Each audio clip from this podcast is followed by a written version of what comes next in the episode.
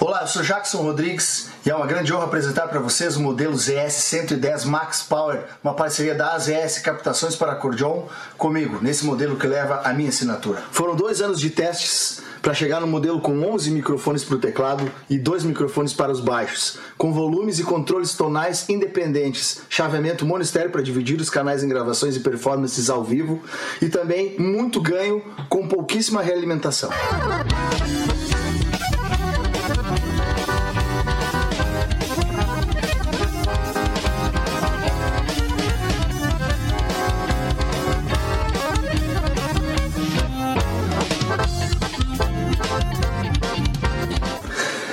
Encomende a sua no site das ES Captações e nos sigam nas redes sociais.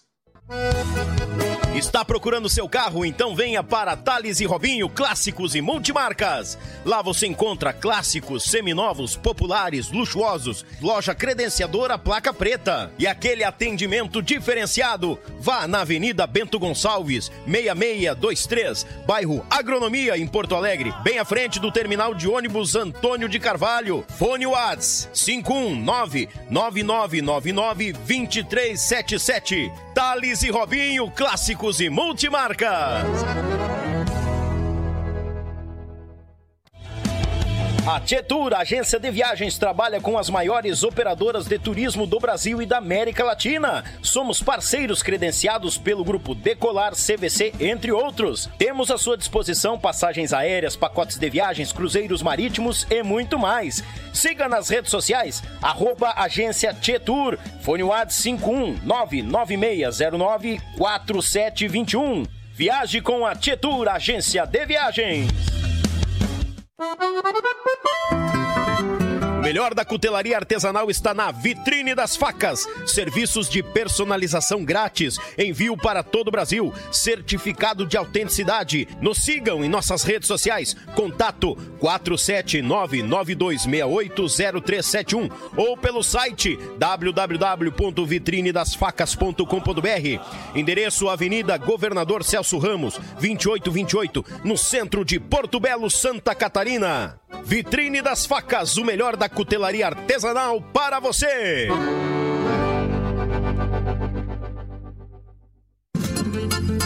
Pão de alho tem que ser marsala, picante ou tradicional.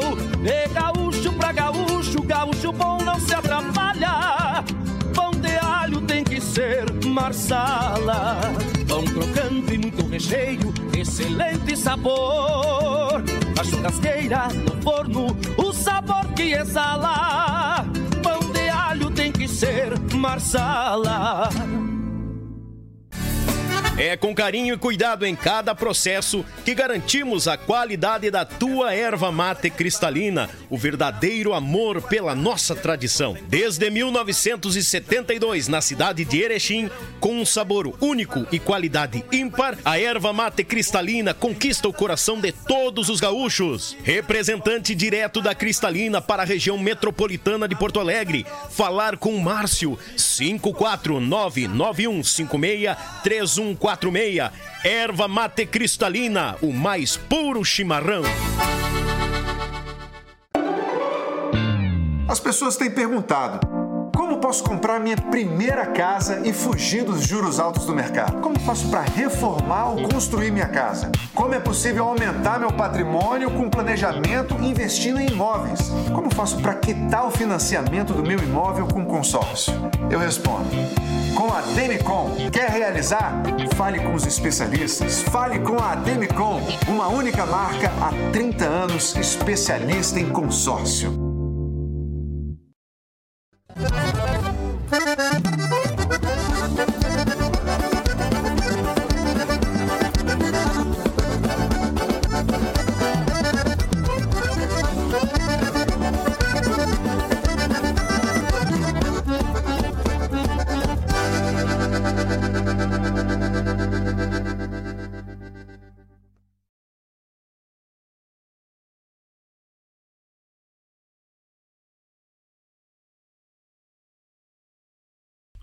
Oi, galegurizada, muito boa noite. Bem-vindos a mais um Yuchê Podcast aqui no canal Yuchê, o canal da gauchada na internet. Mas, ah, Chiru velho, Deus o livre. Ó, começou. É só botar um arzinho, botar água quente, o cavalo velho com garrotilho não para. Eu vou ter que contar uma coisa. Muito boa noite, abraço ao patrão, a patroa, a todo mundo que nos acompanha. Gratidão a cada um de vocês pela companhia de sempre. Deus o livre. Ó, falhou de novo. Deus o livre. ah, o cara começa a ficar velho. Devo ter que contar. Tia gurizada, mandar um grande abraço pessoal do nosso Facebook que nos acompanha, pessoal que tá sempre conosco. Meu muito obrigado. Se inscreva no canal, taca ali o dedo no like. Sejam todos bem-vindos ao canal. A extensão da casa de vocês, o canal da gauchada na internet. Azar! Pessoal do nosso Facebook, Beijo no coração de vocês, taca-lhe o dedo, compartilha. Tamo junto, gurizada! E hoje nós, hoje nós estamos na companhia de um mestre da cordiona dos lados da fronteira do nosso Rio Grande. Deus o livre! Antes de tudo, gurizada, molhar a palavra e mandar aquele grande abraço àquela turma que não falta por estar sempre, porque está sempre nos apoiando. As ES Captações, meu irmão Zico, Renovamos contratos e com velho Mazá. As, as ES Captações de Curitiba para o mundo, sonorizando todas as cordionas existentes na Terra. Deus o livre. Tietur Agência de Viagens, organizado. Os pacotes de verão já estão à disposição. Não chupa bala. Não chupa bala. Eu vou fazer um passeio logo, logo pela Tietur. Ah, eu tô louco de faceiro. Deus o livre. Thales e Robinho, clássicos e multimarca, meu irmão Robinho tá atracado fazendo uma massa caseira pra patroa, pra, pra, pra famiagem lá. Deus o livre! E ele vai pras panelas, quero só ver o que que vai sair. Quero só ver. E a massa é Marsala, e é das boas. Vitrine das facas, o melhor da cutelaria do nosso Rio Grande do Sul, do nosso sul do Brasil, do nosso mundão velho de Deus, se encontra na Vitrine das Facas em Porto Belo, Santa Catarina para todo o mundo. Meu irmão Carlos, aquele grande abraço. Marsala Alimentos, o pão de alho da Marsala, Deus o livre, gurizada. Esse pão de alho dá o que falar, né? Porque tem o tradicional e tem o picante. É a melhor companhia pro teu churrasco. Sem falar que a Marsala Alimentos também tem, né? Massas, massa de pastel, massa caseira, capelete, é baguala em quantia. A erva mate cristalina. Essa aqui não pode faltar no nosso mate. Viciou, né? Não tem, né? Não tem. Até o convidado leva um pacote para casa de um quilo ainda. Azaba, igual velho. Abraço, pessoal da erva mate cristalina lá de Erechim para todo o planeta. E a nossa mais nova parceira, a Demicon, Concretiza Consórcios. A Demicon Concretiza Consórcios, a nossa mais nova parceira, essa empresa a Demicon que já tem mais de 30 anos, né? E são especialistas em consórcios. Então é o seguinte, ó, tu tá planejando a primeira casa, o primeiro carro, uma reforma, uma construção, eu, um investimento, pagar umas contas com a menor taxa que existe no mercado. A Demicon concretiza consórcios. Liga para esse pessoal, entra no site www.concretizaconsórcios.com.br entra lá e fala com os melhores. Ah, esse povo é querido em quantia. Meu amigo, cadê? Só para mim não me perder aqui, ó. Ademilson, grande abraço pessoal de Montenegro conosco. Gratidão, obrigado pelo apoio. E tamo junto, hein? E eu vou, já vou me adiantar, hein? Logo, logo eu tô fazendo um consórcio com eles também. É, ah, eu não vou deixar passar, né, tchê? Os caras chegam, são parceiro, tem que ser parceiro de quem é parceiro. É normal, normal. Tia Gurizada, desde já já convidei para te inscrever no canal tudo. Agora é o seguinte, tu quer apoiar mais esse projeto? É muito simples, tá? Torne-se membro do canal aqui no YouTube. Tu fica sabendo de toda a agenda, as novidades, os cortes, tu é o primeiro a receber. Lá tu vai ter acesso aos cortes, até dos programas que a gente algumas vezes grava também, então tu já vai ter acesso a esses cortes. Fica à vontade. Menos de 8 pila tu apoia esse projeto, esse canal, o canal da gauchada. Vazar, bagual velho. Sem, sem faltar, sem avisar também quando eu falo, né? Ah, salientando, quando é o canal da gauchada, Pessoal das bandas tá aqui também, já cruzou. Pessoal do rock gaúcho aqui também. Gurizada, aqui nós estamos em casa. História é o que não falta para contar. E tem bastante. E dizendo que esta semana é alusiva aos nossos dois anos de existência do YouTube Podcast. Que maravilha, hein, gurizada? Quem diria que é esse projeto que começou no dia 7 de dezembro de 2021 ia chegar até aqui. Bom demais, bom em quantia. Vamos para o nosso convidado, que ele é bueno demais, bagual e meio, uma grande cordiona do nosso Rio Grande, cruzou pelos mateadores, alguns sucessos, trio peregrinos também. Tem muita prosa com este homem velho, gurizada. Tchê, gurizada, e como anunciado, este bagual da cordiona do nosso Rio Grande já tá aqui na mesa. Com certeza tu já dançou ao som desta gaita nos sucessos do grupo Os Mateadores, ah, Galope do Mouro, Baile das Negratouro e tantos outros.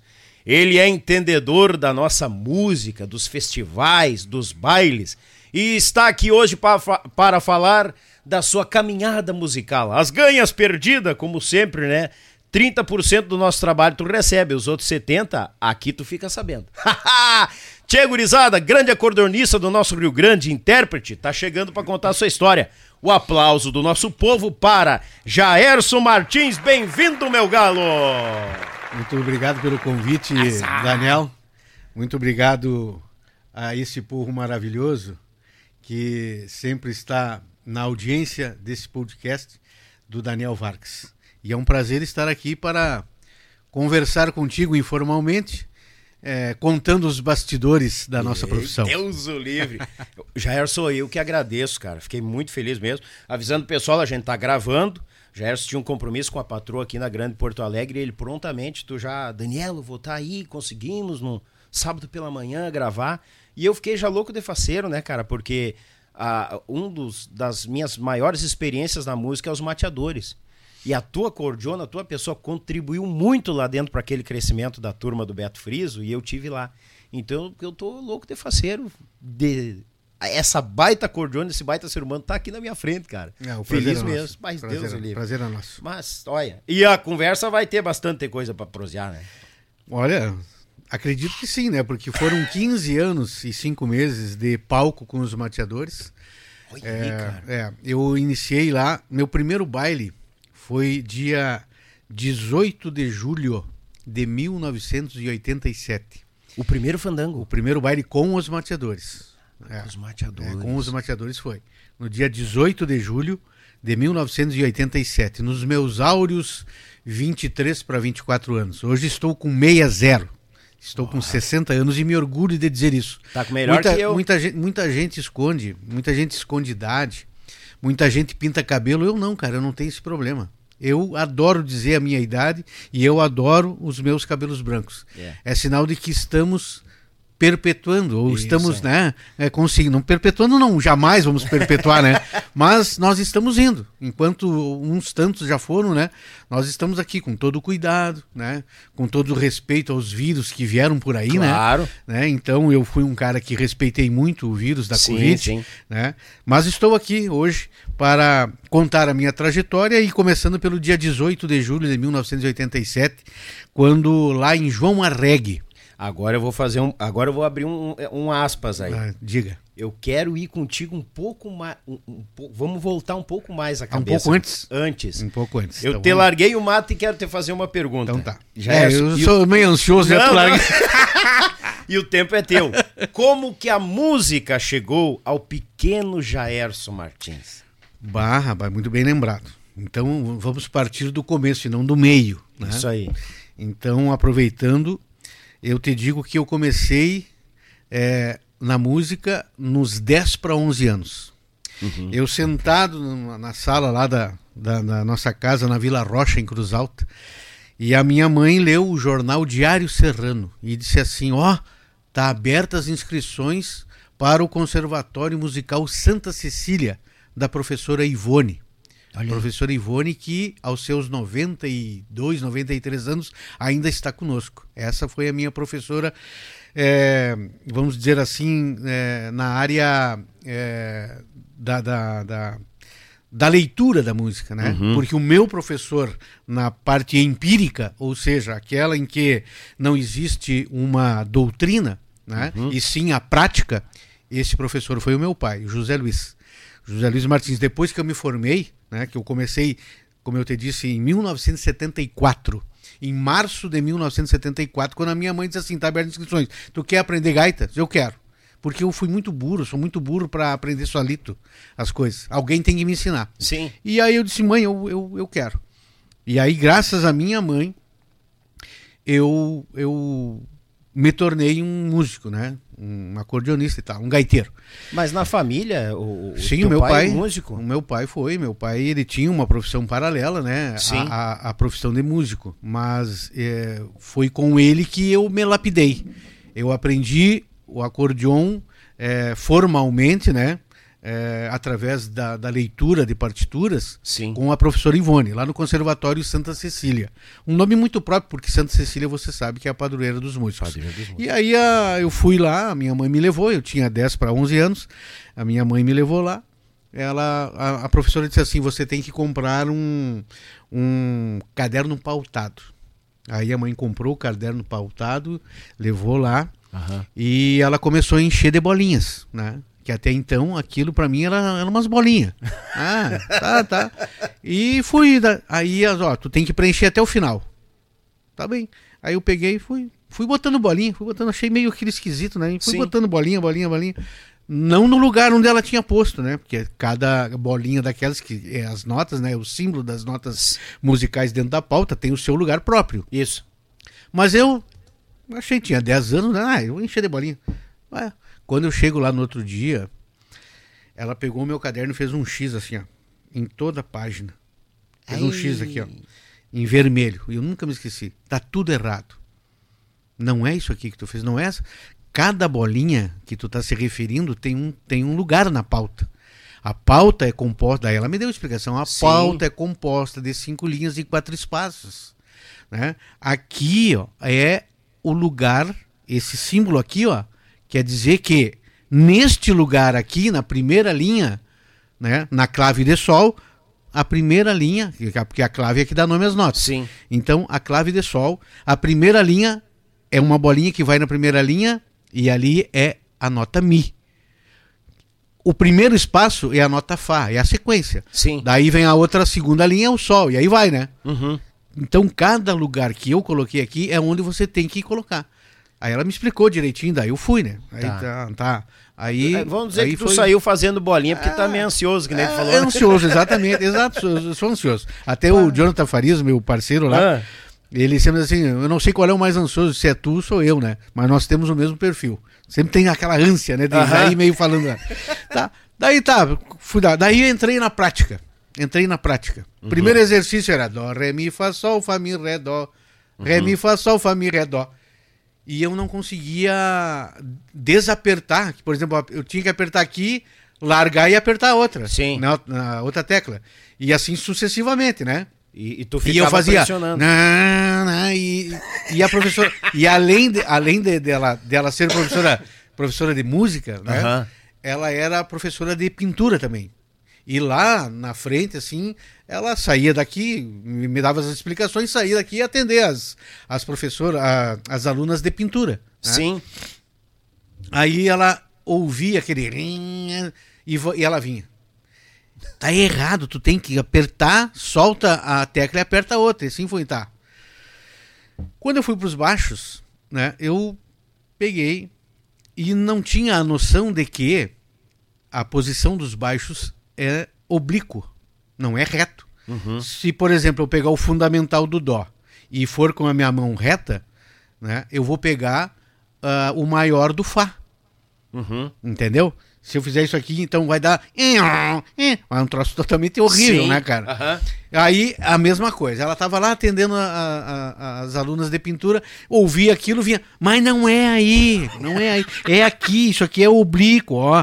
Tu tem que pegar aqui o dó, o, o- o fundamental do dó e o maior do lado, depois o menor, mas tudo na posição oblíqua. Então pode notar que a baixaria é oblíqua, a posição dos baixos. Sim.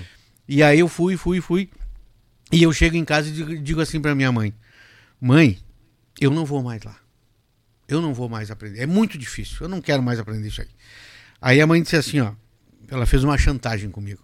Uhum. Ela chegou e disse assim: que que os teus primos vão dizer? Porque nós morávamos tudo pertinho ali, tinha a tia Maria, tinha o tio Amado ali, Sim. tudo pertinho, e o tio Amado tinha cinco filhos, a tia Maria tinha oito filhos, e eu e a minha irmã, só um casal de filhos que a minha mãe e o meu pai tiveram. Uhum. Minha irmã é mais velha que eu. Aí, ela falou, o que que os teus primos vão dizer? Um desacorçoado? Uma pessoa sem persistência? desacorçoado. É, mas, tchê, mas metapô, mas, mas a senhora, a senhora tem razão, mãe. Eu vou dar, uma, dar mais uma tenteada. Olha aí. E aí fui. Aí fui lá, me dediquei mais, né? Na, tentei prestar mais atenção, talvez porque naquela época eu já era ansioso, né? Sim. então, é, eu dei uma acalmada, tentei baixar a poeira e tal, e aí consegui me formar. Aí eu, eu ó, veja bem, eu não conseguia essas cinco notas, né? Não conseguia. Uhum. E aí, quando eu me formei, cinco anos depois, porque tem o preliminar, que é seria o jardim da infância. Né? Então uhum. tem o preliminar e mais quatro anos. Aí eu me formo no fundamental. Depois eu teria mais Cinco dois... anos para o fundamental. Não, é o preliminar, né? Seria o jardim da infância e mais quatro anos daí tu te forma no, no, fundamental. fundamental. Depois tu tem mais dois anos de aperfeiçoamento, onde tu, você vai aprender músicas clássicas. Só que nesse período aí, eu sim, esse aí sim eu larguei de mão. Uhum. Eu disse, bom, agora eu já me formei, eu não vou fazer esse, esse aperfeiçoamento, eu vou me aperfeiçoar nos bailes. E aí que entrou o pai. Aí que entrou o pai, nós ia lá pro cantinho lá, num quarto que nós tínhamos lá, e, e, e aí o pai, ó, que é a primeira, que é a segunda, que não sei o que, tal, pá, pá, pá, relativo, não sei o que. E foi me ensinando músicas, né? Sim. Obras musicais. Porque até então era aquelas valsinhas, né? É, fáceis que tu tinha nos, nos, nos, nos livros. Uhum. Aí exercício, tinha o Zerne, tinha o Anum, né? Tudo isso aí são é, livros de exercícios, onde tu vai é, tentar ganhar agilidade na, na, na digitação uhum. na, o, das teclas. Bom, aí o que, que aconteceu? Eu não vou fazer mais isso aí. E aquela, aquela cria de 5 anos atrás, nos seus 10 anos, eu me formei com 15. Sim. Eu estava com 10 para 11 e me formei já com 15 anos de idade, no ano de 1978. Aí eu me formei, sabe com quais músicas? Hum. Eu toquei Tico Tico no Fubá, com 15 anos e toquei Xardas, que é uma obra clássica. Não me lembro agora quem é o autor, mas é uma obra clássica chamada Xardas. E foram as duas obras que eu, que eu executei na minha audição de formatura. Aí foi o meu começo. Aí foi o meu começo. Eu ah. tinha 15 anos, mas eu já toquei baile com 14 anos. A minha estreia no palco, juntamente com o grupo do pai, foi no dia 20 de janeiro de 1978. Foi aí que eu comecei a tocar baile. Não, é 78. É, 14 de, é, 20 de janeiro de 1978 foi o meu primeiro baile. E me formei no final desse ano, em 78. Sim. Né, já com 15 anos. Então, quando eu estava. É, quando eu atuei pela primeira vez, foi em São. São Nicolau. São Nicolau. Sim. É, é, era um interiorzão de São Nicolau. Aqueles, aqueles clubes lá de, de, de, beira de barranco, assim. Foi lá que eu toquei meu primeiro baile em São Nicolau. Rock, é, São Nicolau, ali, São Nicolau. Foi a, a, a, cidade que eu toquei meu primeiro baile no dia 20 de janeiro de 1978. E em final de 78, já com 15 anos, né? Eu sou de 63, uhum. já com 15 anos eu me formei tocando essas duas obras, é, Tico Tico no Fubá e Kizartes. Aí passou o tempo. É, posso continuar? Ou... Não, pode continuar. Tá. Pode tomar mate ah, também. Ah, tá assim, ah, pois é. Não, ô, hum. Gerson, eu disse, o tempo é teu, ficar tranquilo, não, não precisa. Até porque depois tem que arrosar. o correrio pega, né? Se quiser fazer um parte 2 também depois, não tem problema. Tá. Hum. ah, então, na verdade, quando a tua mãe leu lá sobre as aulas que, que, que tinha que ia se iniciar, a música já estava na família. Teu pai já era sim, músico, já sim, tinha sim, sim. grupo musical dele. O pai tinha os Gaviões do Pago. Os Gaviões Os do Gaviões Pago? do Pago era o nome do, do grupo do pai. Que era uma dupla de gaita. É, era José Luiz Martins, que é o meu pai, Sim. e Máximo Rocha. O Máximo Rocha, ele reside em Passo Fundo. Uhum. É, e aí fundaram em 1965 essa dupla, os Gaviões do Pago. E terminou 10 anos depois. Em 1975 terminou a dupla. E aí o pai e o Máximo, cada um para um lado. Aí o pai montou o grupo dele. E depois, a primeira vez era José Luiz e seu conjunto, depois era os nativistas, né? Uhum. E, e o Máximo foi embora para Passo Fundo e montou o grupo dele e tal lá. E aí e o Máximo ainda está conosco, né? O meu, meu pai já, já está em outro plano, né? Ele foi em 2009, ele faleceu e, e o Máximo ainda permanece conosco, morando em- na cidade de Passo Fundo. Então, a veia musical já existia Sim. né? Por isso que a minha mãe chegou e disse assim, tu, tu quer, tá aberto as inscrições, tu quer aprender música? Eu disse, tá, eu quero. E o pai também era tipo eu, assim, não tinha muita paciência pra estar tá ensinando, né? Sim. Daí eu, não, então vou. Olha aí. Aí fui. Aí quando eu aprendi a- at- através dos ensinamentos da professora Ivone, né? Me formei em, em- em música.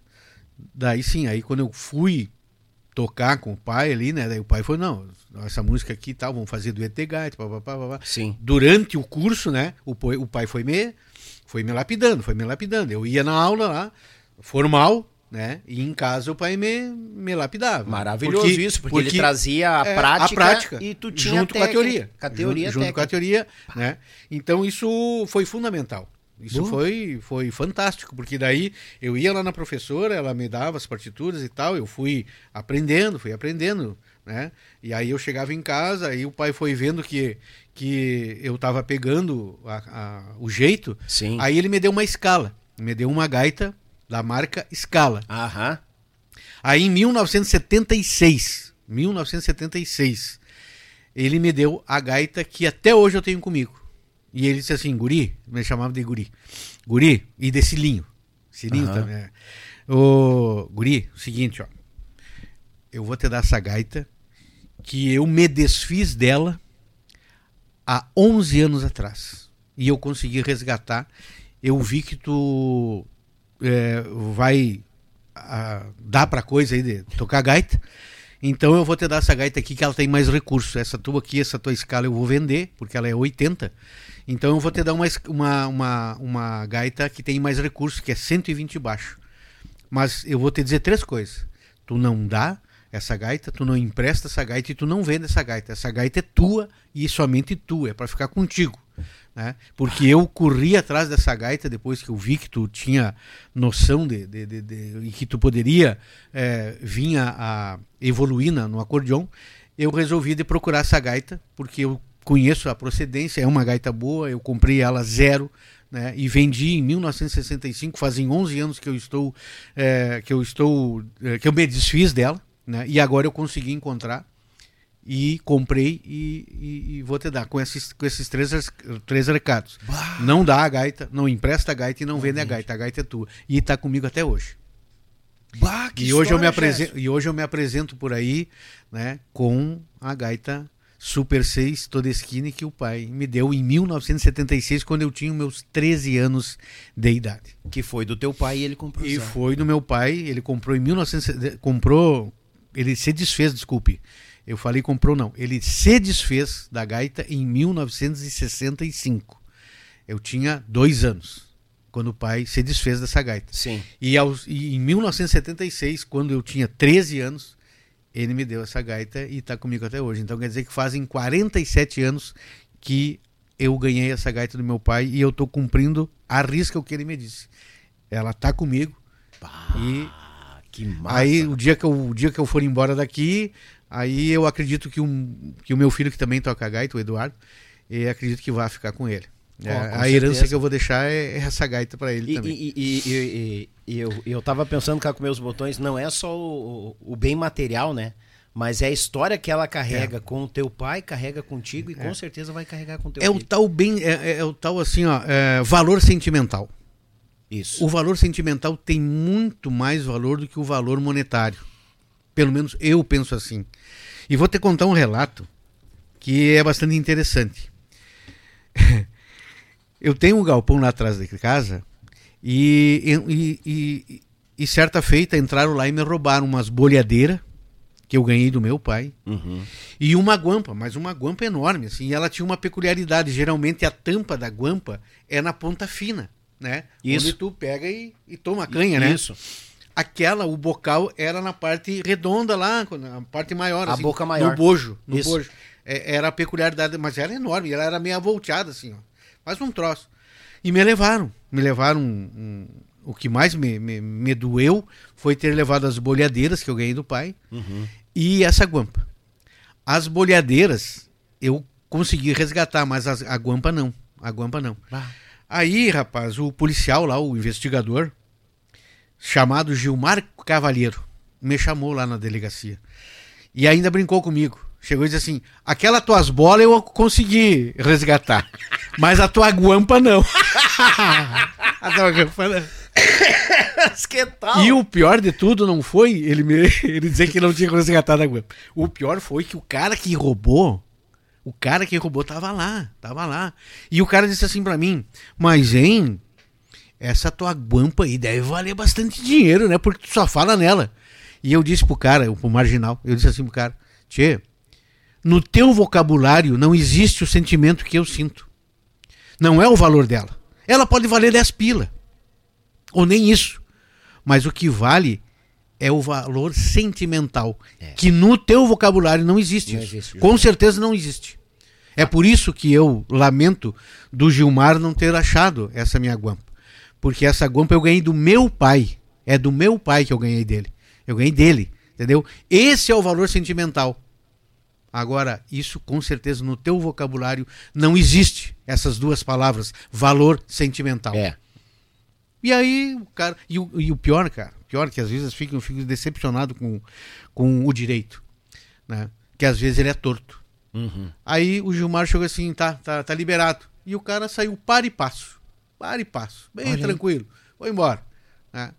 E eu fiquei lá lamentando aquela, a- de, de, de ver aquilo que eu vi. Sim. né? O cara que, que roubou, saí para e passo, estava liberado. E eu lá, puxa vida, como é que pode acontecer um troço desse? Né? É. E perdi a guampa. Até hoje não sei onde é que foi minha guampa. Recuperou as bolas, mas a guampa não deu As certo. bolas não. As bolas sim, eu consegui. É, A é, guampa a, não. a guampa não. É. Que tal? Ei, até vai- agora, agora, geralmente diz assim, né, que para chamar a atenção do, do público da, da- na internet, né, tu tem que colocar uma, tu tem que colocar uma frase A que ma- a manchete, a digo manchete que é que, chame a atenção, né? Garanto que tu vai botar assim, ó, Jaerson roubaram as bolas, mas Jaerson perdeu a. Mega- Ra- Jaerson recuperou as bolas, mas perdeu a guampa. o pessoal adora uma história, É, um caos, é rapaz. Deus é. o livre. Que massa. Tchê, ô Jaerson. No E ano- assim foi a gaita, né? Assim é a gaita. Agora, Isso, aí a gaita chegou. e como é que gaita foi chegou. o andamento ali depois daí? Daí o que aconteceu? É, é como eu disse, é, eu ganhei aquela gaita e o pai, em 1976, exatamente nesse ano, o pai é, foi, veio para Porto Alegre para fazer a sexta operação no pé dele. Porque meu pai foi tropeiro, meu pai foi, foi ginete, né? E inclusive tem uma obra chamada Última Tropeada. Meu pai teve, mas ele nunca teve é, a oportunidade de gravar. Nunca gravou. A dupla nunca gravou CD, LP, essas coisas. Nunca. Sim. CD nem pensar, né? Na época era LP, Sim. compacto, disco, às vezes. Isso. Hum. Os compactos com duas músicas, três músicas de cada lado. É, isso aí, isso aí. Daí, ele compôs essa última tropeada contando é, como foi que ele quebrou a perna, né? E aí, ele veio em 76 fazer a sexta operação, e foi a última, porque aí ele melhorou do- do- da- daquele... Porque o, o pai tinha o tal de estafilococcus. Ele pegou esse estafilococcus, que foi uma... uma como é que chama? Uma... que- uma uma fratura exposta. Foi uma fratura exposta, pegou terra, aquela coisa toda, Sim. tava de bota, não sei o quê. Aí derrubou, como foi fratura exposta, tal, tal. Pegou a- a- esse tal de estafilococcus. E ele, ele sozinho tem capacidade de se reproduzir. Se reproduzir. Isso. Então por isso que o pai sempre vinha a furo aquele negócio assim, sabe? E, e ele fez seis operações. Em 76, quando ele me deu a gaita, ele veio para Porto Alegre. E eu sabia que ele gostava muito da La Comparsita, daquele Uhum. tango argentino. E aí eu pensei assim, ó, eu vou, eu vou aprender essa La Comparsita e quando o pai chegar em casa de volta dessa cirurgia, eu eu vou tocar para ele, né? E aí, rapaz, eu me lembro como se fosse hoje. Lá no meu quarto, né? Eu sabia que o pai ia chegar e eu disse, mãe, quando o pai chegar, quando ele, quando a senhora abrir a porta para ele chegar, a senhora me avisa que eu vou largar. Tchê, foi uma das primeiras emoções que eu tive que a música me proporcionou. Tocar a música que o meu pai gostava, que era La Comparsita, com 13 anos de idade. Olha aí, cara. É. E tocando na gaita, obviamente, que ele me deu, Que ele deu. que é a gaita que eu tenho até hoje, uma Super 6 Todeskine, preta. Ah, bicharia. Uhum. Muito bom. E o aí ele tava chegando e graças a Deus era a última cirurgia que ele precisava Não, fazer aí no pé. foi, foi, exatamente. Daí o Deu pai tudo certo. deu tudo certo, nunca mais veio a fura aquele, aquele negócio. Né? Só que o meu pai não tinha esse jogo assim com a perna, né? Ele, ele, ele só, só fazia assim, ele não, não, A movimentação não ali. movimentava a, o pé, né? Então ele ficou sem a, sem a mobilidade no pé. Uhum. Mas a- daquele problema que vinha sempre a furo, vinha sempre a furo, sempre a furo, e tinha que fazer enxerto e, e fazer cirurgia de, de enxerto no pé, ah, foi a última em 1976. A sexta, né? A sexta sim. e última. Que loucura. Uhum. Ali ele já tinha parado com a música, né? Na verdade, não. Não. uh-uh. Ele tinha o grupo dele. Tinha o grupo dele, daí José Luiz e seu conjunto. Ele Ah. terminou a dupla Gaviões do Pago em 75. Ah, tá. Eu tinha entendido, entendi é, errado. Ele, Tá, não, é, ele, ele- é como eu te disse. Aí o meu pai foi para um lado e o Máximo Rocha foi para outro, né? Ah, Aí certo. o pai continuou tocando, tocando bailes, mas Sim. daí era José Luiz e seu conjunto, se não me engano, na época, né? Depois, lá em 78, 79, eh, eram os nativistas, uma coisa assim, né? Sim. É, 79 não, eu acho que foi só em 78, porque em 79 nós montamos os caçulas, eu e o Simval Araújo. É, é, os caçulas. Eu em, 70 e, em 79, eu tava com 15, 16, é, de 79 eu tinha 16 anos. Não, 79, peraí. Eu sou de. Não, não. Não, 70, e- 79 eu tinha. Eu sou de 63, eu tinha 16 anos. 16. É, eu tinha 16 anos, né? Uhum. Então, em 79, com 16 anos, nós montamos o conjunto Os Caçulas, com o Simval Araújo. E aí, nós ficamos sócios, eu e o Simval. E o pai Uhum. disse assim, ó, o pai foi tocar um baile no bailão, no bailão do Abel, que é irmão do Simval. E o Simval tava lá na Copa, ajudando. E aí, eu não vou dizer o nome aqui do, do, do artista, porque foi um, um momento muito, muito chulo. Uhum. Esse, esse integrante do grupo do pai chegou bêbado, a uma da manhã. Hum. A uma da manhã. E o baile começava tipo 11 horas da noite. Nossa, chegou no meio do baile. É, daí o pai se socorreu do Simval. Simval, tu quebra um galho pra mim, que o fulano lá. Eu acho que não vem tocar o baile. Daí o Simval, não, não tem problema, eu acompanho. Tá, acompanho. Daí começou o, o, o baile, né, com o Simval tocando. A uma hora da manhã chegou o, o dito cujo. Ah, É, que nojo. bêbado. Mas completamente bêbado. Torto. Torto. Obviamente que o pai não chamou ele pro, pra subir no palco, né? Obviamente que não. E ele Claro. ficou lá escorado, lá, dormindo. Quando terminou o baile, o pai disse assim, ó, não, não quero mais tocar, eu, tu quer fazer uma dupla com, com o meu filho? Perguntou pro Simval, né? Sim. E o Simval disse, olha, eu topo, eu topo. Aí ele entrou com umas coisas, eu entrei com outras, montamos o grupo Os Caçulas, que foi um nome dado pela Eva, a irmã do Simval. É, ela botou assim, Os Caçulas do Pago. Olha aí. Aí, fá, passou, passou. Aí eu disse pro Simval assim, Simval, quem sabe nós tiremos esse do Pago e deixa só os caçulas. Tá, Uhum. beleza. Aí ficou só os caçulas. Por que os caçulas? Porque eu tinha 15 anos, 16 anos. Né? Uhum. O Simval tinha 22. Era o mais velho. Tinha Sim. 22 anos. E os do meio ali, não me lembro quem lá, era também, era, era tipo 20, 18. Eu era o mais novo e o Simvalo o mais velho. Uma gurizada. É, eu com 16 e o Simval com 22. Sim. Em 79 isso. Aí começamos lá a tocar. Daí em 82 eu terminei os caçulas. E o pai bem triste ficou porque nós tínhamos um empresário que vendia bem, que era o saudoso Miro Matos. Miro né? Matos. Miro Matos. aí, o Miro. Matos vendia, Uhum. vendia os caçulas também. E aí eu me desgostei com um outro, com um outro integrante, que não vem ao caso também. Sim. E aí eh, parei e comecei a trabalhar num banco. Comecei a trabalhar no Banco Nacional. O Banco do Guarda-Chuva. é, é porque tinha um guarda-chuva, era o símbolo do, Isso, era um do símbolo. Banco isso Nacional. é- aham. É, e aí, depois desse banco, eu fui trabalhar no Banco Econômico. Um, um banco que tinha sede na Bahia, da família Calmon de Sá.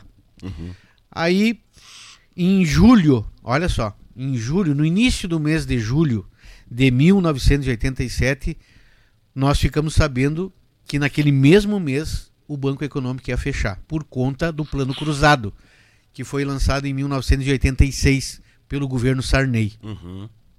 Aí deu uma quebradeira de, de banco, né? Quebrou o Bamerindos, quebrou o Nacional, quebrou o, o Econômico, né? E tantos outros. Esses três que eu me lembro. Aí eu dizia, e agora, tio, o que, que eu vou fazer? E olha com as coincid- coincidências da vida, né? Eu trabalhava como auxiliar de gerência. Eu era auxiliar do, do, do gerente. E aí eu fui buscar um depósito na Ana Terra Veículos, que era uma revenda Fiat, que não existe mais também. Uhum.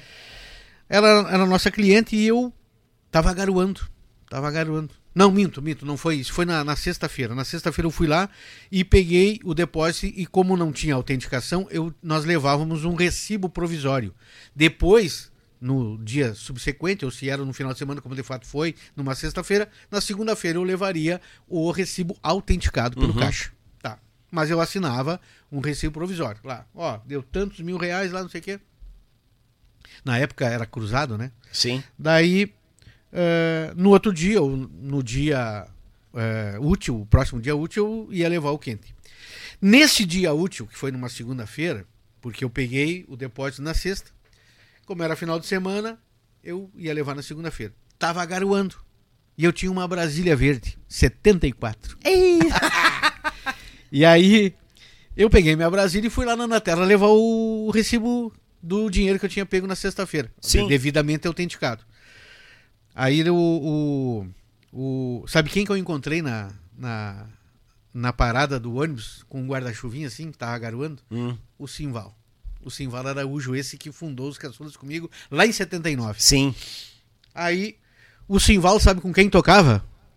Naquela época, 1987, Ah. com os mateadores. Aí eu parei a minha Brasília, disse, "Quer- quer carona? Ah, eu quero. Eu quero. Daí ele chegou e disse, bate, no meio do caminho, ele disse, ah, fiquei sabendo que o teu banco vai fechar, o banco que tu trabalha vai fechar, vai fechar, cara. E estão querendo que eu vá pra Novo Hamburgo, que eu nem sei, pra mim Novo Hamburgo era, era como se eu fosse pro Japão, Sim. né? Um guri de 20 e poucos anos. Barbaridade. Imagina, cara. E aí eu morava com o pai, morava com a mãe, né? Sim. Cama, mesa e banho, tudo de graça. Tudo 100%. Daí, disse, mas eu não vou, e eu não vou ir. Recuei, não, não, não ia ir. Daí, disse, ah, mas o que, que tu vai fazer? Não sei, cara, o que eu vou fazer. Não sei. Vou ter que procurar emprego por aí, né? Cara, tu não quer voltar a tocar? Os mateadores estão precisando de um gaiteiro. Aí já entra a fase dos mateadores. Daí, disse, ah, cara, mas eu não queria voltar a tocar, tio, não queria voltar a tocar, mas, mas acho que vai ter que ser. Porque é outra coisa que eu sei fazer é tocar gaita. Sim. Hum. O Simval Araújo que deu a. É. Daí o Simval, o Simval. é, Daí eu falei com o Miro Matos. E o Miro Matos, não, tu liga pro Beto, tá aqui o número, né? E ele vai estar lá, já, já vai estar testando um gaiteiro. E sabe Miro- quem era o gaiteiro? Ah. O Valdemar. O mestre Valdemar. O mestre Valdemar. O Valdemar. Tá, daí eu liguei. Tocou, tocou, tocou, tocou, tocou, tocou aquele telefone, até que uma viva alma lá Atendeu. atendeu. Olha, eu queria falar com o senhor Beto Friso. Uhum. E era numa loja. O Beto guardava o ônibus, era na loja lá dos Friso, é, em Santa Maria.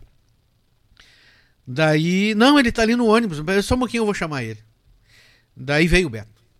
Daí ele disse assim, eu disse assim, ó, oh, aqui é o Jaerson, eu tô te ligando porque o Miro Matos pediu para eu ligar para ti e tal, tá precisando de um gaiteiro.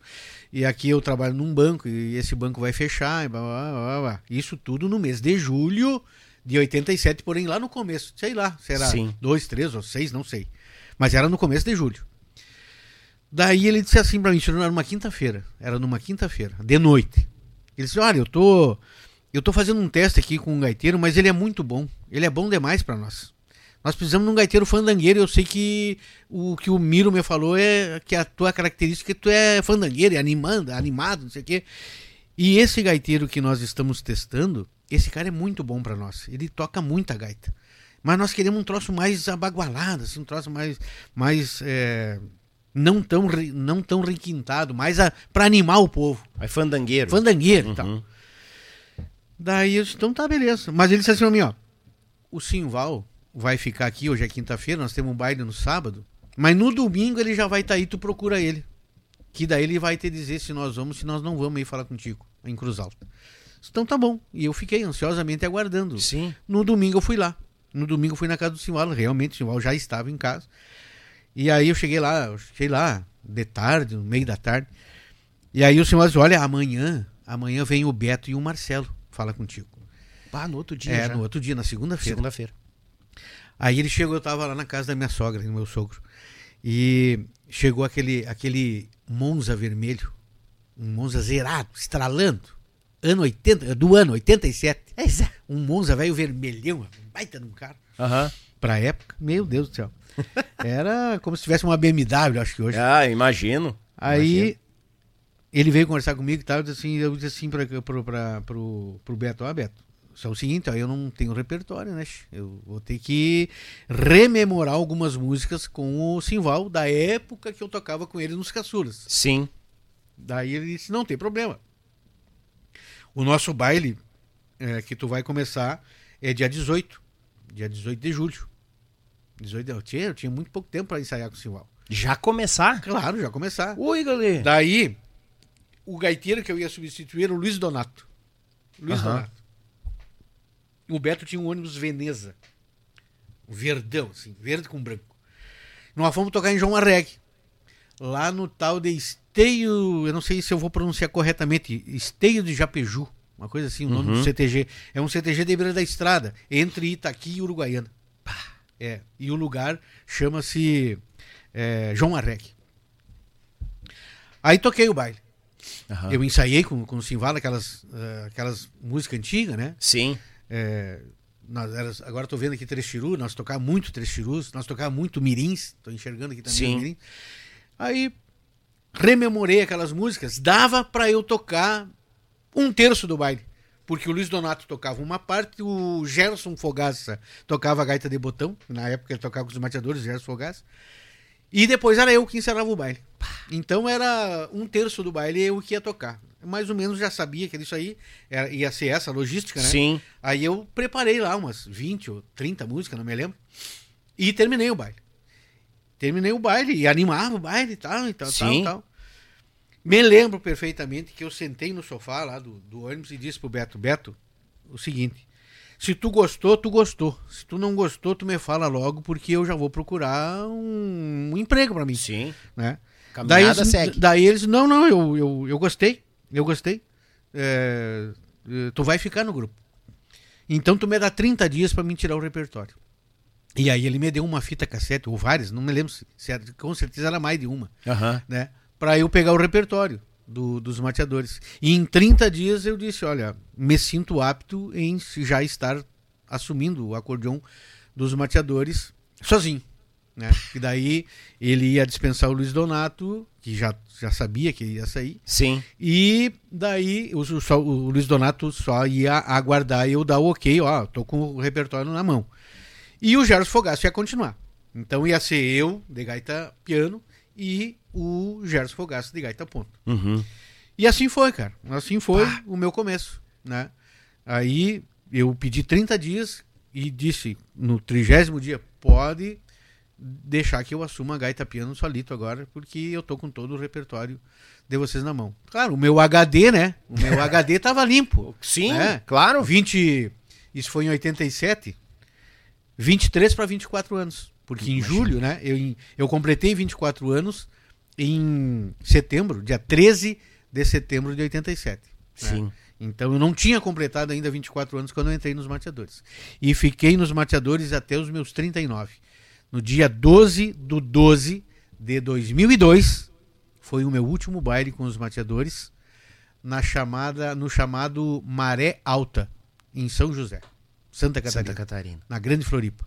Bah. Foi ali o meu último baile. Meu primeiro baile, 18 de julho de 1987 em João Arregue, interior de Itaqui, Uruguaiana, ali, uhum. entre Itaqui e Uruguaiana, é, no State de Apiju, CTG.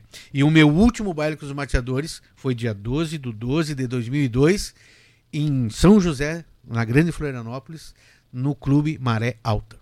Que memória, hein, Gerson? É, foi... Meu Deus são, do são, céu. Não, tem gente que fala assim, bah, o, o homem das datas é o Jairson. Não é, cara. É, são datas marcantes na minha é. vida. Aquilo que me marca fica registrado. Uhum. Né? E eu não esqueço.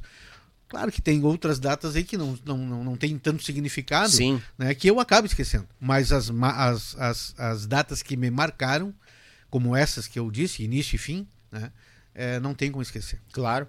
É, essa, essa, essa, essas fitas que o Beto te passou para ver repertório e tudo, os mateadores, ali era já os mateadores, né? Sim. Uh, já tinham lançado alguma coisa, algum trabalho ali? Ou essas é. fitas é... eram de baile, de música? Não, não, outros? isso aí era fita. Tinha, eh, tinha músicas de sucesso dos Serranos, tinha música de sucesso dos Mirins, música de sucesso dos Três Firus, né? E, e, e, eles tinham um LP, que foi lançado em 1986, né? Que é Coisas de Tia. Coisas de Tia. Coisas de Tia. Esse aí foi o primeiro LP Isso. Dos mateadores. Eu entrei em 87 e em 88 eles lançaram o Dereboca, já comigo, né, uhum. no acordeão. Meu primeiro LP, segundo dos mateadores, foi já a minha gaita. E né? gravaram, vieram aqui para Porto Alegre para gravar? Gravaram Nós gravamos esse em Caxias do Sul, no, no estúdio Castel Novo. Castel. Castel Novo. Uhum. Esse foi o primeiro LP que eu gravei dos mateadores, nos mateadores. E Os Mateadores já era o segundo LP. Porque o, o primeiro foi em 1986, chamado Coisas de Tia. E esse que foi o meu primeiro, segundo dos Mateadores, Sim. é chamado Dele Boca. Esse Dele Boca é, é um título dado pelo Jorge Nicola Prado, um bugio, que é letra do Jorge Nicola Prado. Não lembro quem é o autor da melodia, mas o, a letra eu me lembro, Dele Boca, um baita de um bugio que nós damos título a esse segundo LP dos Mateadores. Primeiro meu. E a letra é do Jorge Nicola Prado, que é de Jaguari e que, Jaguari. desde aquela época, de 87, Sim. reside em Cruz Alta, que é a minha terra natal. Barbaridade! Ou seja, e, a, e, o Coisas de Tchê, a música já movimentou alguma coisa para os mateadores, Sim, né? na verdade, é, né, é, na verdade, na verdade, Daniel, eu eu te digo assim, ó, a música que alavancou os mateadores chama-se Bolicheira de Vila. É. A, a partir dali, eu, eu, já, eu já conhecia os mateadores, né? Sim. É, e até uma vez eu tocava num outro grupo e, e aí eu, uma vez me encontrei com na estrada e vinha aquele ônibus assim, bah, e eu pensando né, comigo, um dia ainda vou tocar nesse grupo aí. Porque, é, sei lá, cara, são destinos, né? Eu acredito muito no destino. Sim. Acredito muito em destino. E no fim eu fiquei 15 anos nesse grupo que uma vez eu cruzei pela estrada e, pensei comigo, não externei para ninguém. Falei, no meu pensamento. Sim. Ah, bem que um dia eu podia tocar nesse grupo aí. Olha. Né? toquei 15 anos, 15 5 meses. 15 anos e 5 meses. Toquei no grupo sei. E, mas eu te digo assim, ó. É, isso é um. De repente, até o Beto não sei se concordará comigo, mas eu tenho esse pensamento que. Porque eu vim. Eu vim do do Dele Boca. Depois teve um, um, um, LP que não teve nome, né? Eu chamo de Vanerita porque é a primeira do disco, mas é, é um é um LP verde, uma capa verde que não é, é, é Aureliano, não tem nome.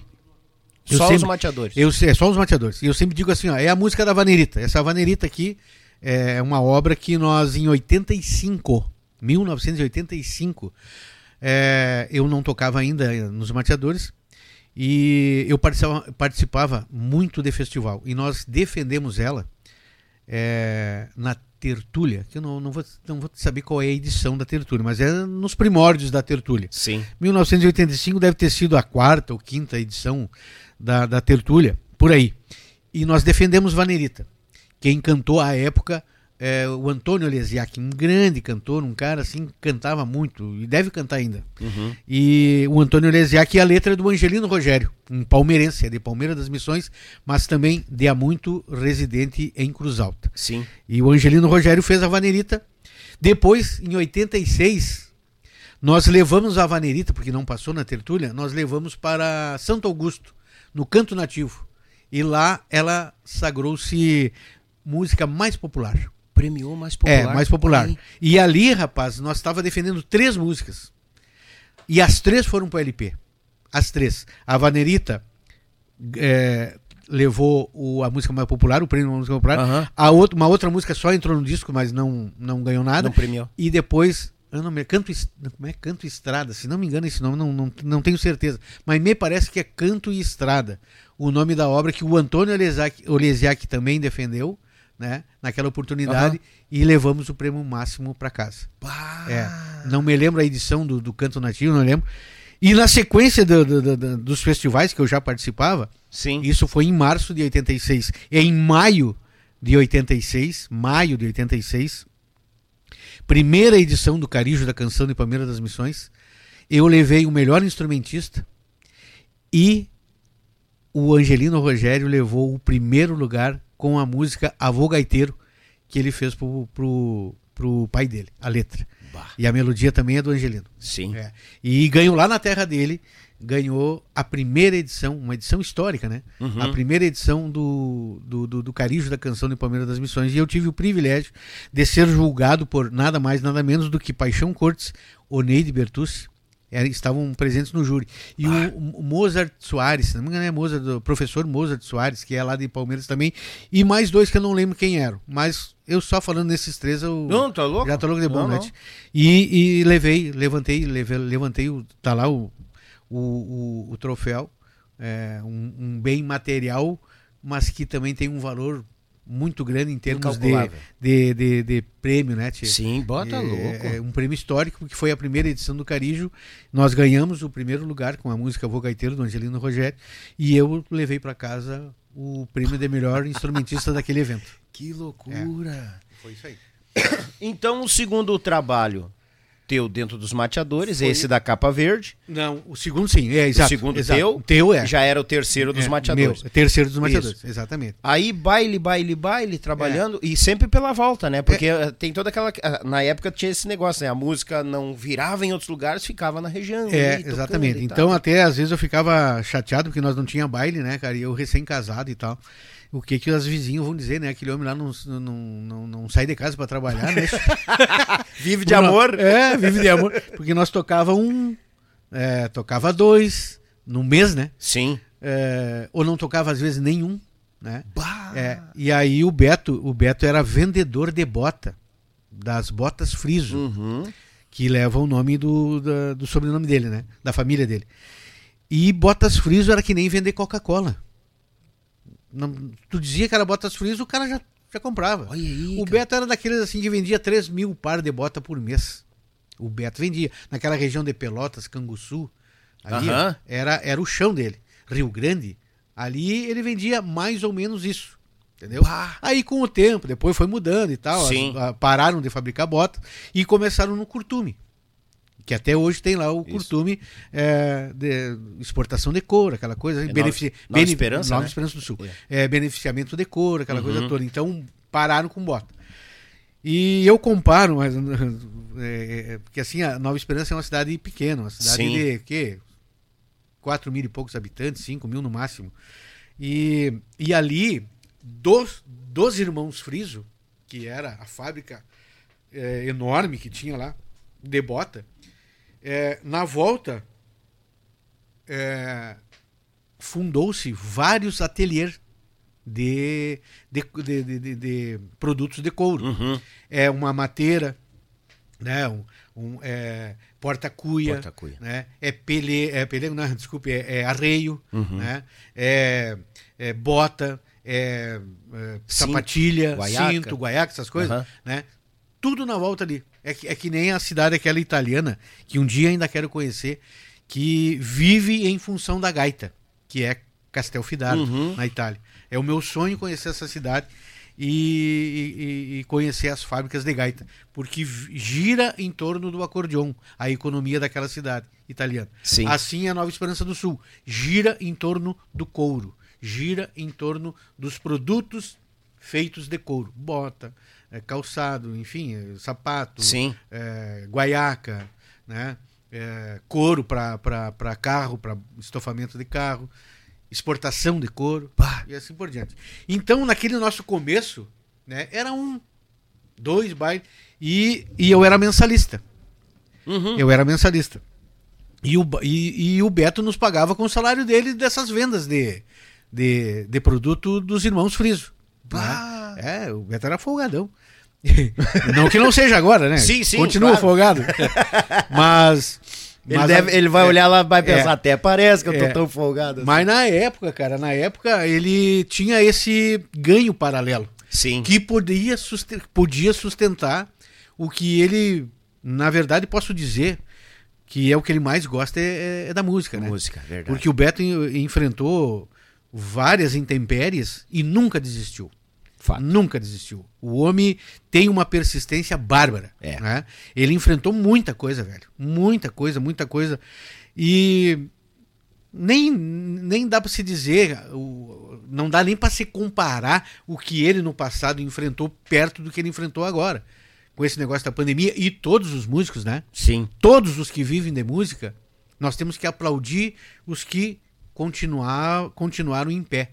Porque, cara, foi uma derrocata, né? Mas Deus o livre. Meu Deus do céu, eu, eu fico imaginando assim, ó, é, pessoas é, vivendo na música ter que trocar de profissão para poder sobreviver, porque essa pandemia trancou, É. trancou tudo, trancou tudo. Ne- Nem só, nem, Foi a primeira profissão a parar e a última a é. voltar. E nem só trocar de profissão, mas vender o próprio instrumento, o qual Exato, estava mas- mantendo mas ele até coisa triste, cara, coisa triste. É. Então, assim, ó, voltando à, à história do Beto Friso que, e, os, e dos mateadores, é, eu, é o que de público, já disse isso pro Beto, né? Já disse isso pro Beto e agora de público digo, o Beto é um cara, assim, ó, de uma, persis, de uma persistência ímpar, de uma persistência invejável porque enfrentou muitas intempéries, muitos problemas, conseguiu vencer todos e continua com a música. É. Inclusive em 92, eu me lembro, foi outra data que me marcou, foi quando o sócio dele, o Marcelo Friso, primo dele, na Aham. verdade, na verdade o Marcelo é, é- é filho de um primo irmão do Beto, que é o seu Vanderlei. Uhum. Então seria primo segundo, o Marcelo. E era sócio do, do Beto. E de há muito, desde que eu comecei em 87, aquela história. Ó, ou é a fábrica, ou é os irmãos Friso, ou é os mateadores. Escolham, Aí. escolham. Mas em 92 foi o ano do ultimato mesmo. Aí o Beto optou, então eu vou ficar com os mateadores. Bah. E abriu mão dos, do- dos irmãos Friso. Não, largou de mão. Uh, ó, eu não quero ficar com. Se, se eu não posso ficar com os dois, e vocês me deram ou aqui ou aqui. Aqui é, Beto- aqui é Irmãos Friso e aqui é Mateadores. Eu vou ficar aqui nos Mateadores. Olha só. Diferentemente do Marcelo, que o Marcelo se formou em engenharia eh, elétrica, né? Sim. Ele é engenheiro eletricista. Até que eu vou dizer que eh, eu, eu, eu falava errado. Eu dizia assim: Ah, tu é engenheiro elétrico, né, Marcelo? Não, eu não dou choque. eu não sou engenheiro elétrico. Eu sou engenheiro eletricista. Então, aqueles que falam errado como eu falava, né? Aqui vai uma correção. Nunca chamem um engenheiro elétrico, um engenheiro eletricista de engenheiro elétrico, que ele pode ter dizer assim, ó, como o Marcelo me respondeu, eu não sou engenheiro elétrico, eu não dou choque, eu sou engenheiro eletricista. Então, como, como ele, é, é, ele é formado em engenharia elétrica, Sim. ele passou a, a deram um cargo lá grande pro, pro, pro, o Marcelo na, na, na, fábrica, né? E ele então optou em ficar. E até hoje ele trabalha é, na, na empresa né? como engenheiro eletricista. E o Beto firme nos mateadores. Firme, não, o Beto tá louco. Uhum. Ah, que loucura. Não, o Betão, eu vou dizer, Gerson, todo mundo que vem aqui fala. É, o tempo pa passa, passa e o homem continua firme e forte. Uhum. Sempre a mesma pessoa, verdadeiro. É. Tem pessoas que passaram aqui eu não imaginava. Não, que o Beto me ajudou no início, que não sei o quê. Bah, ele foi o cara que me botou no palco. Léo Bruni do Tia Garotos falou, uhum. falou isso. E tantos outros. Eu fico pensando, bah, é, não é à toa que ele é quem ele é. Uhum. Não é por acaso. O Betão é um querido em quantia. Ah, Deus o livre. Ei, Betão, tu tá acompanhando que eu sei, né? Tchê, gurizada, aquela pausinha rápida, só pra mandar aquele alô pra aquela turma que não pode faltar. Tem muito mais conversa, os sucessos, tem muita coisa, muita coisa por vir. Mandar um grande abraço a AZS Captações, tu que tá pensando em sonorizar a tua cordiona, a tua botoneira, a tua cromática ou a tua piana, AZS Captações tem a captação exata para a tua cordiona. Meu amigo Zico fazendo bonito nas cordionas, não só aqui do sul, mas a do sertanejo, dos sanfoneiros do nosso Nordeste. Tá ligadinho em todo mundo aí, até para fora do país também, lá nas Europa, que nem se diz, né? Deus o livre! Tietur Agência de Viagem, gurizada, é o seguinte.